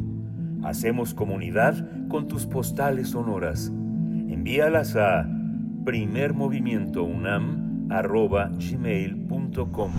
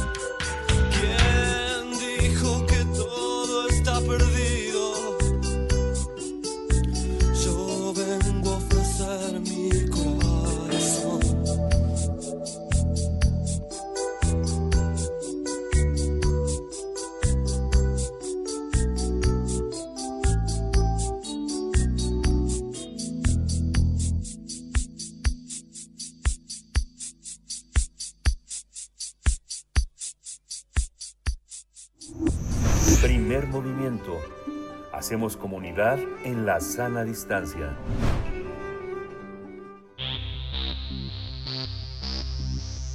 De festivales, ferias y más. Recomendaciones culturales. La Casa Universitaria del Libro, CASUL, invita al curso Estudio de la Imagen en la Literatura Universal. Es un recorrido a través de, la pintura, el dibujo, la fotografía en el paisaje literario de grandes autores. Y nos acompaña Julio César Herrera, docente, eh, quien impartirá este curso para hablarnos al respecto y hacernos esta invitación. Julio César, bienvenido a Primer Movimiento. Muy buenos días. Muchas gracias, Berenice. Muchas gracias por el espacio y este, pues un placer estar aquí con ustedes. Eh, finalmente, efectivamente, estamos hablando del curso eh, Estudio de la Imagen en la Literatura Universal, que tomará pasajes literarios de, distintos autores, eh, obras emblemáticas, podría ser, que estarán generando en el imaginario de, del lector a través de las líneas que están que estará leyendo en el, en, el taller, en el curso, eh, nueva dinámica, nuevas dinámicas nueva información para su propio proceso creativo, eh, a partir de tres grandes ejes fundamentales. Eh, la pintura, el dibujo y la, y la fotografía. Estos tres módulos eh, tomarán piezas eh, básicas de, algunos eh, textos literarios y se destacará justo la capacidad de observación que el escritor ha plasmado en estos cuentos y tratará también de vincularse con la práctica de la de, la fotografía, ¿no? de la de la pintura, del dibujo. Por supuesto, pues la posibilidad de hacer un vínculo constante con eh, con la práctica de la lectura. Julio César, hay una hay un aspecto muy interesante. Uno piensa en la literatura, piensa en la literatura mexicana, por ejemplo, no sé, Juan Villoro creó en el disparo de Argón una ciudad, una ciudad de México, una ciudad imaginaria. Ha pasado también con Jesús Gardea, el Pláceres de que podría ser Chihuahua, pero que es otra dimensión. Pasó con la, el, el Jerez de Severino Salazar. Uno cuando lee literatura se imagina una ciudad, pero a veces hay lectores, hay autores tan poderosos que la ciudad que nos hacen imaginar no existe. ¿Cómo se da esa relación entre las ciudades que existen y las que no existen? Por ejemplo, Edmundo Valadez decía que en Proust, en la búsqueda del punto eh, del mundo, de, en busca del tiempo perdido, Proust había construido Notre Dame eh, pieza a pieza y que se leía la catedral a lo largo de toda la de toda la novela. ¿Cómo es esta relación para alguien como tú que viene que viene de la historia del arte, que viene de la fotografía? ¿Cómo se lee la literatura en ese sentido, la imaginaria y la real?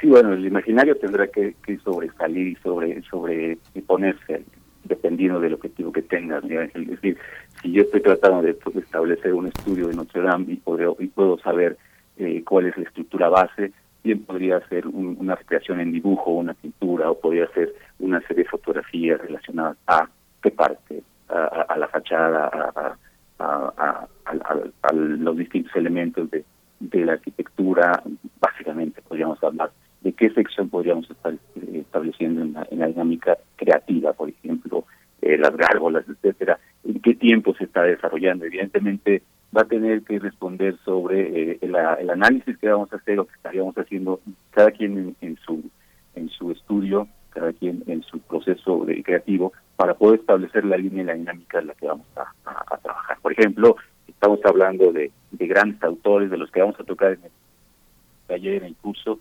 Por ejemplo, estamos hablando también de, Notre Dame, de, de, todo la, el detalle que hace Víctor Hugo, eh, en, en el caso general de eh, de la fiesta de los locos, que por ahí se, se sigue también en otras historias como eh, el misterio de las, de las, de las catedrales, los canelli.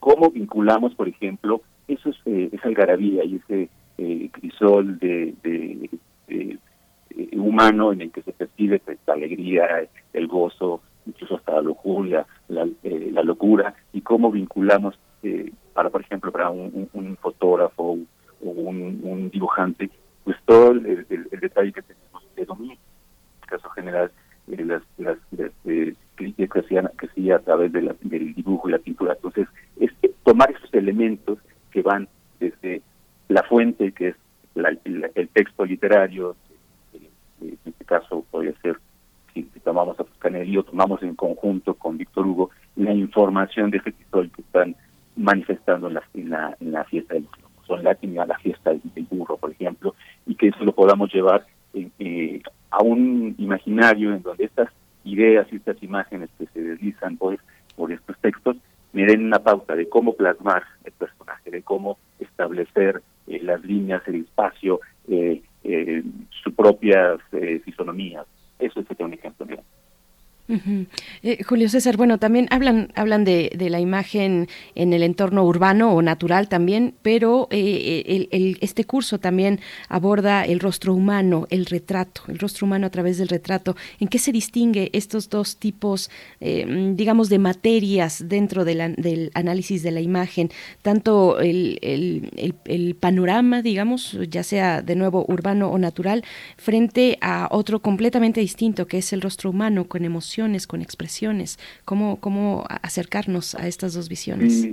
Estamos acercados en tres distintas este, perspectivas, ¿no? El, primer módulo tiene básicamente que ver eh, justamente con, con el, este, el retrato y ahí nos, nos enfocamos a, por ejemplo, el retrato que, que, el texto y el cuento que desarrolla Nicolai Hall y que podemos describir ahí esos eh, elementos que podemos entender de la, de la literatura en general como un precursor, por ejemplo, de la pintura, que es el, inmediato, y que podemos pasar también por los retratos de Nadal, podemos eh, también hacer un acercamiento más específico al retrato y cómo va describiendo en una pieza y una obra eh, histórica muy importante ciertos rostros, ciertas este, facciones que parecen del demonio, que parecen ojos encendidos y que también se pueden vincular pues con el trabajo de Eugene Smith, por ejemplo, estamos hablando de fotografía en el sentido de, del ensayo sobre la sobre sobre la locura que desarrolla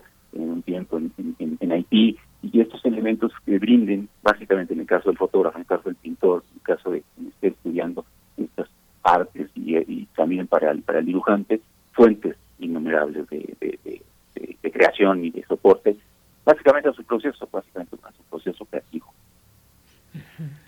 un curso como este, Julio César, eh, ¿cómo, ¿cómo, convive con, eh, con, unos lectores que pueden asomarse a toda una historia de la pintura que al mismo tiempo también es una historia también de la música y de, y de, y de, y de la vida cotidiana? ¿Cómo, cómo, qué, qué, es lo que nos vamos a encontrar en este, en este curso? ¿Una antología de literatura o una antología de pintura, de imágenes, de fotos? Partimos o partiremos siempre de en este en este curso de los textos literarios seleccionados, en este caso de grandes eh, eh, autores este, muy muy muy emblemáticos diríamos en, el sentido Víctor Hugo, Nicolai Gogol, Juan Rulfo, algunas piezas por ejemplo de Claudio Paz que más tiene que ver con este un poema por ejemplo que hace nocturno en San, San Ildefonso eh, y que y redacta o plantea esa, esa esa dualidad entre la noche entre entre la luz la luz del alba, que también se representa, por ejemplo, en, la obra literaria de, de, la extraordinaria Llano en Llamas de Juan Rulfo, cuando cuando le dice el, padre al hijo, no oyes ladrar, no oyes ladrar los perros, eh", y este, este personaje va cargando al hijo en una penumbra al, al, borde del río y tratando de encontrar una ayuda médica, pero también se replica tiene Ángel, por ejemplo, en Los Miserables, en donde Jean Valjean está, está eh, cargando a otro hombre que es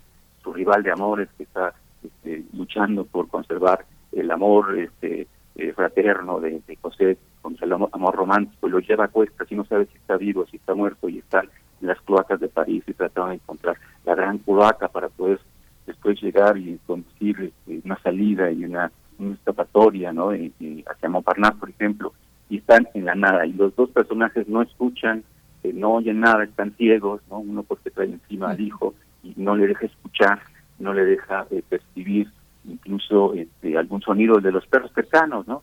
Es una manera de, de, hacer eh, una, este análisis de los textos, de tomar las piezas, de cómo la luna se va reflejando y va eh, en el texto describiendo Juan Rulfo cómo se ilumina el hombre que va arriba de, de Ay, no, nos perdimos en el último momento. Julio César Herrera eh, imparte este curso, Estudio de la Imagen en la Literatura Universal en Cazul. Es, es gratuito, se impartirá martes y jueves de 10 de la mañana a mediodía, del 8 al 24 de febrero. Los, em, las inscripciones eh, son a través de correo electrónico talleres.cazul.gmail.com y bueno, es un curso en seis sesiones eh, a través de, internet, así es que bueno, se, se requiere una conexión, una acceso a Internet eh, y, bueno, un manejo de correo electrónico, uso de navegador Chrome. Eh, bueno, pues se nos fue, pero está hecha la invitación, Miguel Ángel. Nos vamos, las 10 de la mañana. Sí, las 10 de la mañana nos vamos y bueno, ya saben, eh, nos encontramos el lunes de 7 a 10. Muchas gracias por su escucha. Esto fue Primer Movimiento. El mundo desde la universidad. Radio UNAM presentó Primer Movimiento. El mundo desde la universidad con Berenice Camacho y Miguel Ángel Quemain en la conducción. Frida Saldívar y Violeta Berber, producción. Antonio Quijano y Patricia Zavala, noticias. Miriam Trejo y Rodrigo Mota, coordinadores de invitados. Tamara Quirós, redes sociales. Arturo González y Socorro Montes, operación técnica. Servicio social, Lisette Pérez e Iván Chavarría. Locución, Tessa Uribe y Juan Stack. Quédate en sintonía con Radio UNAM, Experiencia Sonora.